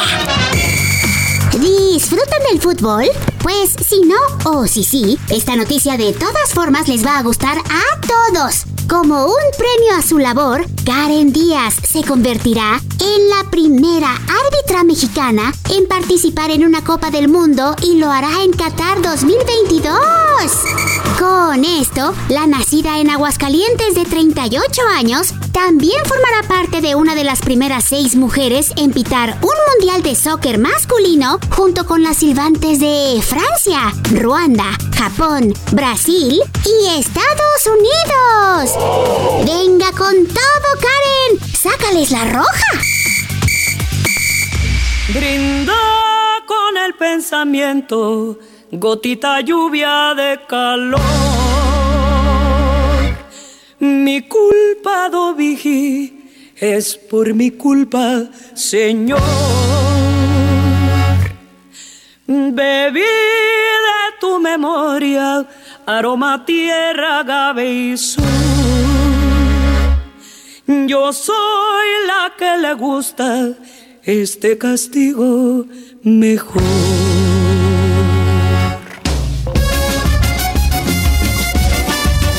Dos de la tarde con 31 minutos. Seguramente identificó usted la voz, y no se lo digo, es Lila Downs, esta extraordinaria cantante, cantando esta canción que se llama Mezcalito, de su, una de sus más recientes producciones musicales, cantándole a esta bebida espirituosa, una canción de 2012, donde se homenajea a este pues a este mezcal, ahora tan de moda, por cierto, en México y en el mundo.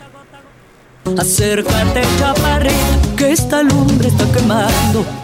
Barrica del palo santo del gusano de espadín. A la una, con Salvador García Soto. Y vamos a otro tema. Ayer platicábamos cómo ya los aspirantes de Morena a la candidatura presidencial pues están prácticamente desatados, ¿no? Ante la luz verde que les dio el presidente para que ya pues los que quisieran buscar la candidatura presidencial en 2024 pues se movieran, pues estos agarraron la palabra y no solo se mueven, sino andan literalmente haciendo campaña por toda la República. Eh, Les gritan presidente en los eventos, a Claudia Sheinbaum, a Marcelo Ebrard, un día están en Hidalgo, otro día están en Tamaulipas, andan apoyando las campañas de Morena en los estados que van a tener elecciones el próximo 5 de junio. Eh, eh, y esto provocó que el PRI, la dirigencia nacional del PRI, pues interpusiera ya una denuncia ante el Instituto Nacional Electoral por actos anticipados de campaña. Esto es lo que acusa el PRI en estas, pues literalmente campañas, no sé si llamarlas precampañas de los aspirantes de Morena a la presidencia. Para hablar de este y otros temas, tengo el gusto de saludar en la línea telefónica a Alejandro Moreno Cárdenas. Él es el dirigente nacional del el PRI. ¿Cómo está, don Alejandro? Buenas tardes, qué gusto saludarlo. Buenas tardes, mi querido Salvador, a la orden, con el gusto de poder platicar con tu gran auditorio. Oiga, ¿ya presentaron esta denuncia en contra de los morenistas que andan buscando la candidatura presidencial? Sí, se han presentado las denuncias el día de ayer, el día de hoy, se presentaron ante la Fiscalía General de la República, ante el Instituto Nacional Electoral, porque está claro que hay una violación eh, a la ley, particularmente lo que han hecho las y los servidores públicos de manera ilegal, de manera impune, incluso habiendo eh, resoluciones del Tribunal Electoral, de la Sala Regional, y en un gran desafío a la ley, violentan la ley, violentan la Constitución, y andan en los estados con recursos públicos, porque está claro que en esta campaña que han emprendido quieren robarse las elecciones, a la mala, y están utilizando el aparato del Estado, están utilizando todas las herramientas que tienen a su alcance para ganar las elecciones en las seis entidades federativas. Habría que preguntarse primero, ¿en calidad de qué van? De servidores públicos, de candidatos, de precandidatos, de corcholatas, como les llaman a ellos. Entonces hemos presentado esa denuncia. Hoy la coalición va por México. Hace unos minutos acabamos de dar una rueda de prensa muy puntual, muy clara, lo que deja el compromiso de denunciarlos permanentemente, de que están violando la ley, de que todos los días desde el gobierno de la República Salvador jamás lo habíamos visto, un ataque brutal, sistemático en los últimos 30 años contra ustedes, los medios de comunicación, contra el INE, contra el tribunal, contra el empresariado, contra los políticos, contra los partidos políticos, contra quien piensa distinto. Entonces no vamos a permitir que este gobierno represor autoritario pretenda instaurar una dictadura en México. No lo vamos a permitir y por eso los estamos denunciando. Se quieren robar las elecciones, va la coalición fuerte y firme y vamos a defender todos y cada uno de los votos de los ciudadanos en las elecciones que estarán en competencia. Ahora, hablando de ese tema de las elecciones, ¿qué, qué encuestas trae el PRI, sobre todo en los estados donde van ustedes en alianza con, eh, la alianza va por México con PAN y PRD? Eh, lo que traemos nosotros es una gran competencia por parte de la coalición Va por México. Vamos fuertes, como tú bien lo sabes, hay competencia en seis entidades federativas, vamos en competencia juntos en cuatro y en el caso de Tamaulipas vamos muy bien, cerramos muy muy bien, vamos a ganar Tamaulipas, nuestro candidato César Verástegui ha avanzado, está construyendo no solo una gran alianza con la sociedad, sino con toda la coalición. En el caso de Aguascalientes, con Tere Jiménez, muy fuerte, muy consolidada en todas las encuestas, una ventaja de más de 10 puntos consolidados, y la coalición PAN-PRI-PRD va muy bien y vamos a ganar Aguascalientes. En el estado de Durango, con nuestro candidato Esteban Villegas, que es de la coalición, vamos caminando todos los días, una ventaja consistente, acabamos de publicar encuestas, estuvimos en Durango, ya una ventaja de más de siete puntos consolidada.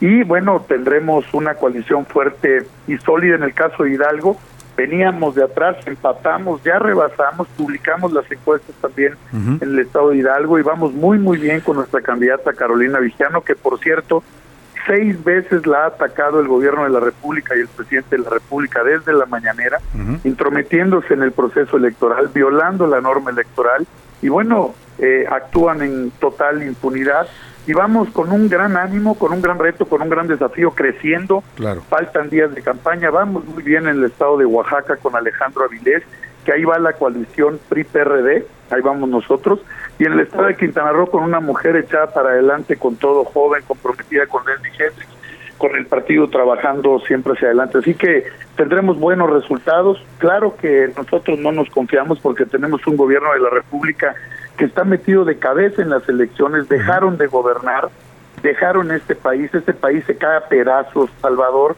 más de 120 mil homicidios, más de 3 mil feminicidios, más de 4 mil secuestros, no hay economía, la tortilla, el huevo, el frijol para arriba, o sea, Morena es una tragedia y una desgracia, por eso la gente ya se dio cuenta, les vamos a ganar las elecciones y por ello están desesperados, creando cortinas de humo, persiguiendo a los partidos políticos y a los opositores porque saben que van a perder. Ahora, usted me dice que de las seis elecciones que se van a disputar este 5 de junio, por lo menos en tres está peleando fuerte la alianza, por lo menos en tres. Y vamos fuerte porque estamos peleando en todas y yo creo y lo tenemos claro, hay un voto oculto en contra de Morena, sin lugar a dudas que no responde, porque este país se les derrumba a Salvador, se les echaron a perder millones de vacunas que dejaron en bodegas, medicamentos, en nueve de cada diez hospitales no hay medicamentos, Salvador. Entonces, tenemos que trabajar todos los mexicanos, los partidos políticos, la sociedad civil, en defender el modelo democrático que tenemos. Este gobierno llegó democráticamente y hoy quiere instalar una dictadura, se quieren quedar a como de lugar, se quieren robar las elecciones a la mala y por ello no lo vamos a permitir, los vamos a denunciar en los organismos nacionales e internacionales porque no vamos a permitir que este gobierno incapaz, ineficiente y de cero resultados pretenda violentar derechos, pretenda quitar libertades a las y los mexicanos. Aquí estamos firmes, estamos de pie, los vamos a seguir denunciando y lo que te quiero cerrar en este comentario, Salvador, es que es verdaderamente preocupante que no respeten a la ley, la ley, que no respeten la Constitución y se le señaló, hay resoluciones y medidas por parte del Tribunal Electoral y violan la ley sistemáticamente y no les importa. Eso es lo verdaderamente preocupante, pero los vamos a seguir denunciando todos los días. Ahora, decía usted de los ataques a Carolina Villano, su candidata en el gobierno de Hidalgo, pero escuchaba yo también hace unos días a Humberto Moreira, que fue dirigente nacional de su partido, sé que ya no es perista, lo expulsaron, pero ¿qué piensa de estas eh, críticas tan fuertes que ha hecho no solo a la candidata Carolina Villano, sino también a su propio hermano eh, Rubén Moreira? Ha dicho que son reyes del fraude electoral, que, que, van a llegar a ser un narcoestado y que de plano él quiere que gane Julio Menchaca de, de Morena? Mira, no me merece ningún comentario, ninguno. Es lo que yo digo, el gobierno siempre busca cómo crear distractores. El gobierno de Morena eso hace, se pone a hablar de los temas que no son importantes para el país.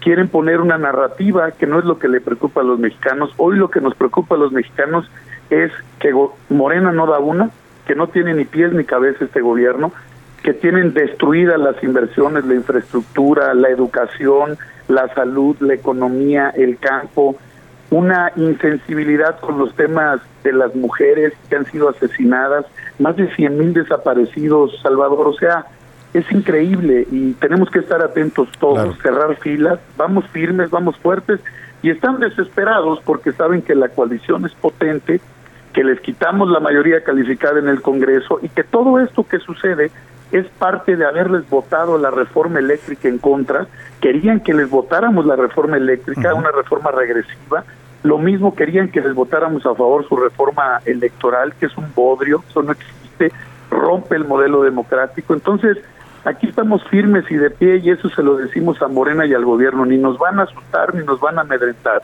los vamos a denunciar, son unos cínicos, corruptos y sinvergüenzas. Aquí estamos firmes y estamos de pie y vamos a seguir luchando porque no se instale una dictadura en México. No soy no somos uno, eh, ni miles. Somos millones de mexicanos, chava. que Estamos en contra de este régimen represor que representa Morena. Ahora, eh, Alejandro Moreno, estaba yo escuchando estos argumentos que maneja el PRI en, en su denuncia en contra de Marcelo Ebrard, Claudia Sheinbaum y Adán Augusto López por actos anticipados de campaña, pero yo escuchaba en su partido, bueno, usted mismo ha declarado en algunas entrevistas que tiene interés en buscar la candidatura presidencial por parte de- del PRI o de la Alianza Va por México. Eh, también ya el señor Alejandro Murat, allá en Oaxaca, se destapó y dijo que él también quiere ser candidato a la presidencia. ¿Cuál es la diferencia entre lo que han dicho ustedes como priistas, ah, destapar sus aspiraciones, y lo que están haciendo los morenistas? En el caso nuestro, yo soy legislador federal, soy representante de un partido político, acatamos todas las disposiciones del Instituto Nacional Electoral, las leyes que están en la Constitución. Nosotros no tenemos ningún desvío de recurso público de ningún programa. Nosotros tenemos la responsabilidad de dar a conocer la plataforma política de nuestro partido en nuestra propuesta de campaña. Y a mí cada vez que me han preguntado, Salvador, si me dicen, nosotros no nos destapamos porque no estamos tapados. Nosotros lo que decimos es que habrá tiempo y momento, habrá reglas y procedimientos y nosotros estamos listos para participar, pero nosotros lo que tenemos hoy es la responsabilidad de ser dirigente de un partido político y todo el respeto irrestricto a la Constitución y a las normas electorales y a las resoluciones que haya. Lo que están haciendo ellos es son servidores públicos, hay resoluciones del tribunal, están violando la ley, por eso los estamos denunciando, por eso denunciamos al canciller, por eso denunciamos a la jefa de gobierno y a las 17 gobernadoras y gobernadores, denunciamos al secretario de gobernación, denunciamos al vocero de la presidencia, denunciamos al de o sea, no podemos permitir porque tienen este gobierno desde el 2021 volcado en la elección y se quieren robar las elecciones. Así son estos de Morena, quieren instaurar una dictadura.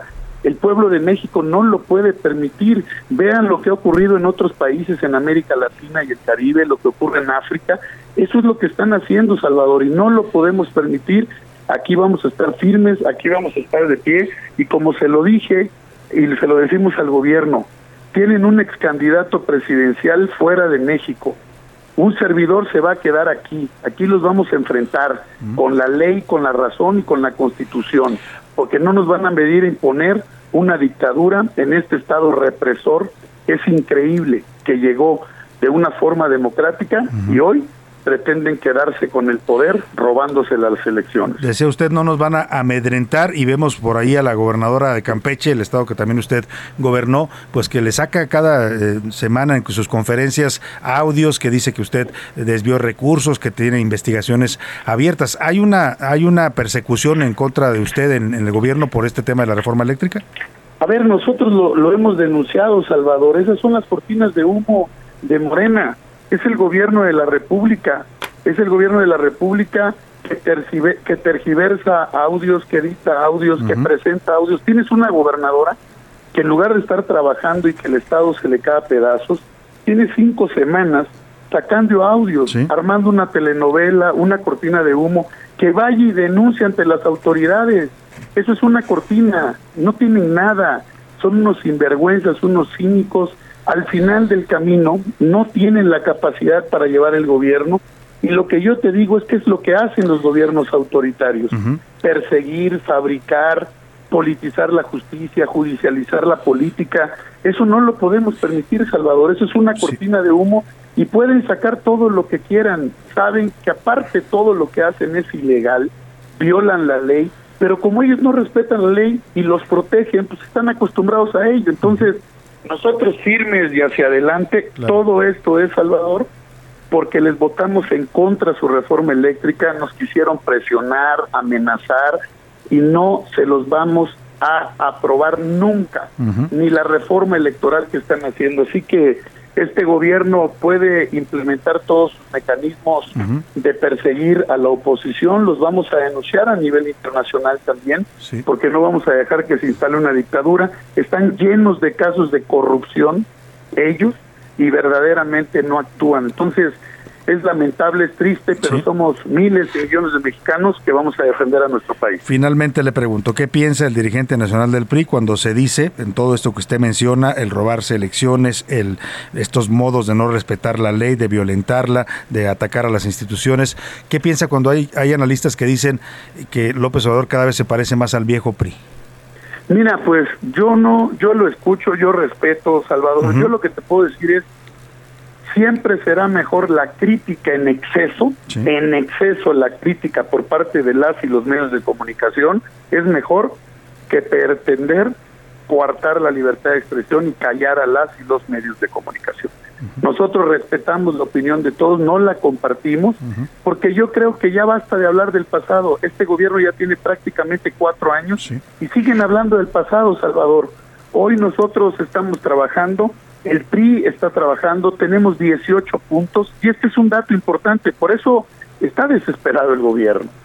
El PRI hoy tiene 18 puntos en todas las mediciones y en los resultados electorales del 2021. Acción Nacional tiene 18 puntos y el PRD tiene 4 puntos. Tenemos una coalición de 40 puntos. Morena tuvo el resultado 36 puntos en el 2021, tiene 3 el Partido del Trabajo, 5 el Partido Verde tienen 44 puntos. Es un empate técnico para la candidatura en la presidencia de la República. Todos están desesperados y sus candidatos se derrumban. Ve las encuestas cómo se derrumban de manera personal porque no dan resultados. Tenemos lo de la línea 12 del metro, los robos, todo lo que hacen porque donan lugar.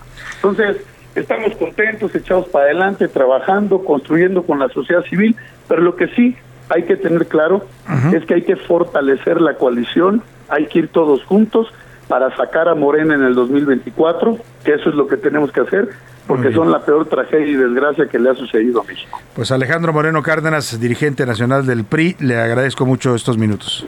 Te mando un abrazo, Salvador. Gracias por la oportunidad de estar con tu gran auditorio. Ahí está, muchas gracias. Ahí está el dirigente nacional del PRI. Bueno, pues ya no contestó esto de que se parece al viejo PRI, porque pues, todo esto que critican de López Obrador en una época lo vimos también con los gobiernos priistas. Algunos dicen que incluso corregido y aumentado ahora en el gobierno de López Obrador, ¿no? Pero bueno, vámonos a los deportes, que ya está por aquí el señor Oscar Mota.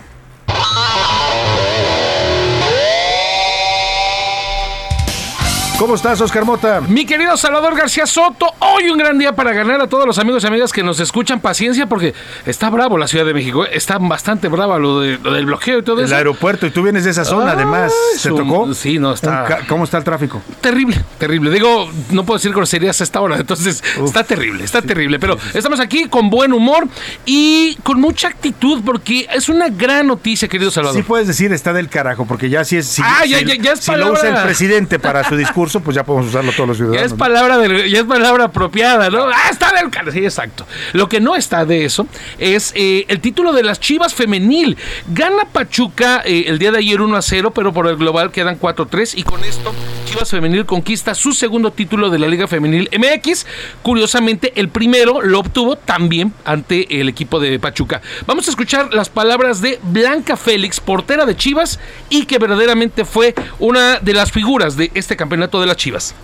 Es inexplicable lo que estoy sintiendo, ojalá pudiera decirlo con palabras, estoy eternamente agradecida con la afición que hoy me levantó, que esa afición que siempre estuvo ahí en los malos momentos y que, bueno, hoy podemos celebrar algo que sentía yo que les debía genuinamente eh, lo que hizo Blanca Félix, portera del equipo de Chivas, que detuvo la metralla del equipo de Pachuca. Hay que revisar un poco los momentos del partido. Entre los primeros 5 eh, a 15 minutos, verdaderamente, pues Chivas parecía que iba a terminar en una goleada. Eh, con Alicia Cervantes, por supuesto con Cassandra Montero, atacando, atacando constantemente. Y fue la portera Stephanie Barreras, la portera de Pachuca, que detuvo todo. A partir de ese momento, pues viene la voltereta. Pachuca se asienta, entiende los momentos del juego, le toca a ellos atacar, empiezan a llegar por ambos lados y es entonces cuando la figura de Blanca Félix se vuelve inconmensurable, se vuelve enorme, atajó por lo menos tres importantísimas, viene un gol mi querido Salvador de eh, Lisbeth Ángeles que con esto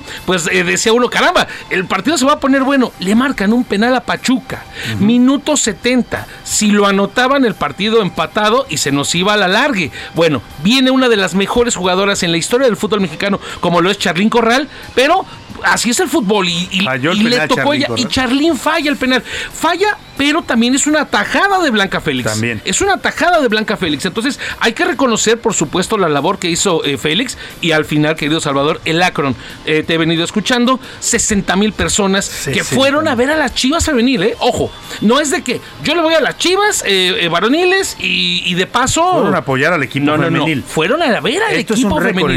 En la Liga Femenil, ¿no? Eh, uno de los récords, uno de los récords, eh, eh, están 80 mil personas en el estadio en el Volcán que han ido a ver al equipo de Tigres y Monterrey, pero es uno de los récords, por supuesto, de, de la Liga Femenil y del mundo. Y al final, Blanca Félix sale, imagínate, 60 mil personas gritándote, portera, portera. Qué maravilla. Impactante, verdaderamente. Al final salen eh, palabras de Amaury Vergara como dueño del equipo y bueno, cambian el portera, portera. Yo creo que salió algún presidente de algún lado porque le aventaron de todo. ¿A Mauri? Abucharon a Mauri Vergara. Uf, qué, fu- qué Se comprometió a Mauri las dos cosas. Uno, dice, eh, yo sé que no me quieren algunos, platicabas muy bien, tiene mucho que ver con el torneo que han hecho últimamente las Chivas, pero se comprometió, y con esto cierro porque viene con la pregunta que, que hiciste, se comprometió a todavía mejorar, eh, dice él, a medida de lo posible, los salarios que se les pagan actualmente a las Pues jugadoras. ojalá y lo haga porque eh, con base en resultados están dando muchos mejores resultados el equipo femenil Así que el es. equipo varonil. Importante, es complejo eh, revisar obviamente el tema de salarios y demás en la liga femenil. Lo que sí es importante es que pues merecen un salario digno, un salario digno que obviamente les permita dedicarse solamente a jugar. Muchas de ellas, y aquí hay un dato bien interesante y con esto cierro, en la liga femenil MX, mi querido Salvador, hay por lo menos 60% de las jugadoras tienen un título universitario. O sea, esto están habla... preparadas, son mujeres preparadas, pues, ¿no? que optaron por el fútbol, pero tienen educación. Es su pasión, es su pasión, es correcto. Pues ahí está un buen dato que nos da Oscar Mota y una excelente narración también de, este, de esta final anoche en el Estadio Akron. Gracias, Oscar Mota. Canelo contra Golovkin en septiembre. Septiembre, viene la revancha. Sí, se va a quedar, se regresa a las 168 libras, y se va a esperar tantito en los semicompletos, dice, ahí aguántenme y mejor me regreso a donde soy campeón. Va con la Golovkin tercera Vamos a, vamos a ver. Gracias, Oscar. Hoy un gran día para ganar. Vamos rápidamente al Aeropuerto Internacional de la Ciudad de México porque sigue el caos. Ya comentaba Oscar Mota, le tocó verse afectado por este tráfico. Gerardo Galicia, cuéntanos cuál es la situación. Buenas tardes. Sigue bastante complicada la situación, Salvador. Excelente tarde. Vemos eh, todavía usuarios del Aeropuerto Internacional de la Ciudad de México corriendo para no perder su vuelo, ya que este bloqueo que están realizando los integrantes del Movimiento Nacional Transportista para exigir la salida de taxis por aplicación continúa. Se cumplen cerca de tres horas. Este bloqueo comenzó cerca del mediodía. Hasta este momento, Salvador, no hay ningún acuerdo, así que los taxis siguen completamente atravesados en la Terminal 1, en la Terminal 2, y esto, por supuesto, genera conflictos viales en las arterias cercanas a este punto. Hablamos del circuito bicentenario en su tramo Boulevard Puerto Aéreo, también en el eje 1 norte. Si van a transitar en la zona, háganlo con varios minutos de anticipación. Y si tienen vuelo programado, pues salgan con más tiempo, porque hasta el momento no hay ningún acuerdo por parte de las autoridades federales y tampoco con los taxistas concesionados que piden la salida de los taxis por aplicación. Y por lo Pues- pronto, el reporte. Qué caos, de verdad. Solamente en esta ciudad ¿eh? pueden bloquear el aeropuerto por tres horas y nadie, dijo el clásico, hace nada. El gobierno o la titular del gobierno, pues en campaña. ¿no? Ahí la dejamos. Vámonos. Gracias, Gerardo Galicia. Vámonos a, otros temas importantes. Más bien, a despedirnos ya de usted. Se nos quedó por ahí un audio con Priscila Reyes. A ver si mañana lo recuperamos con, de Britney Spears, que reapareció y que generó polémica. Por lo pronto, me despido de usted a nombre de todo este equipo. Precisamente Priscila Reyes en la producción y el entretenimiento de este programa. José Luis Sánchez en la coordinación de información. Laura Mendiola en la coordinación de invitados. En la redacción están Milka Ramírez, Miguel Zarco, Iván Márquez, Diego Gómez. También aquí en cabina nuestro eh, asistente de producción Rubén Cruz. Y también a nuestro operador Alan, que ya está con nosotros aquí también. Nos despedimos de usted, lo dejo con Adriana Delgado y el dedo en la llaga. Le deseo que pase una excelente tarde, provecho. Aquí nos vemos y nos encontramos mañana a la una. Alan, nada más Alan. Por hoy termina A la Una con Salvador García Soto. Un encuentro del diario que piensa joven con el análisis y la crítica. A la Una con Salvador García Soto. De lunes a viernes de 1 a 3 de la tarde.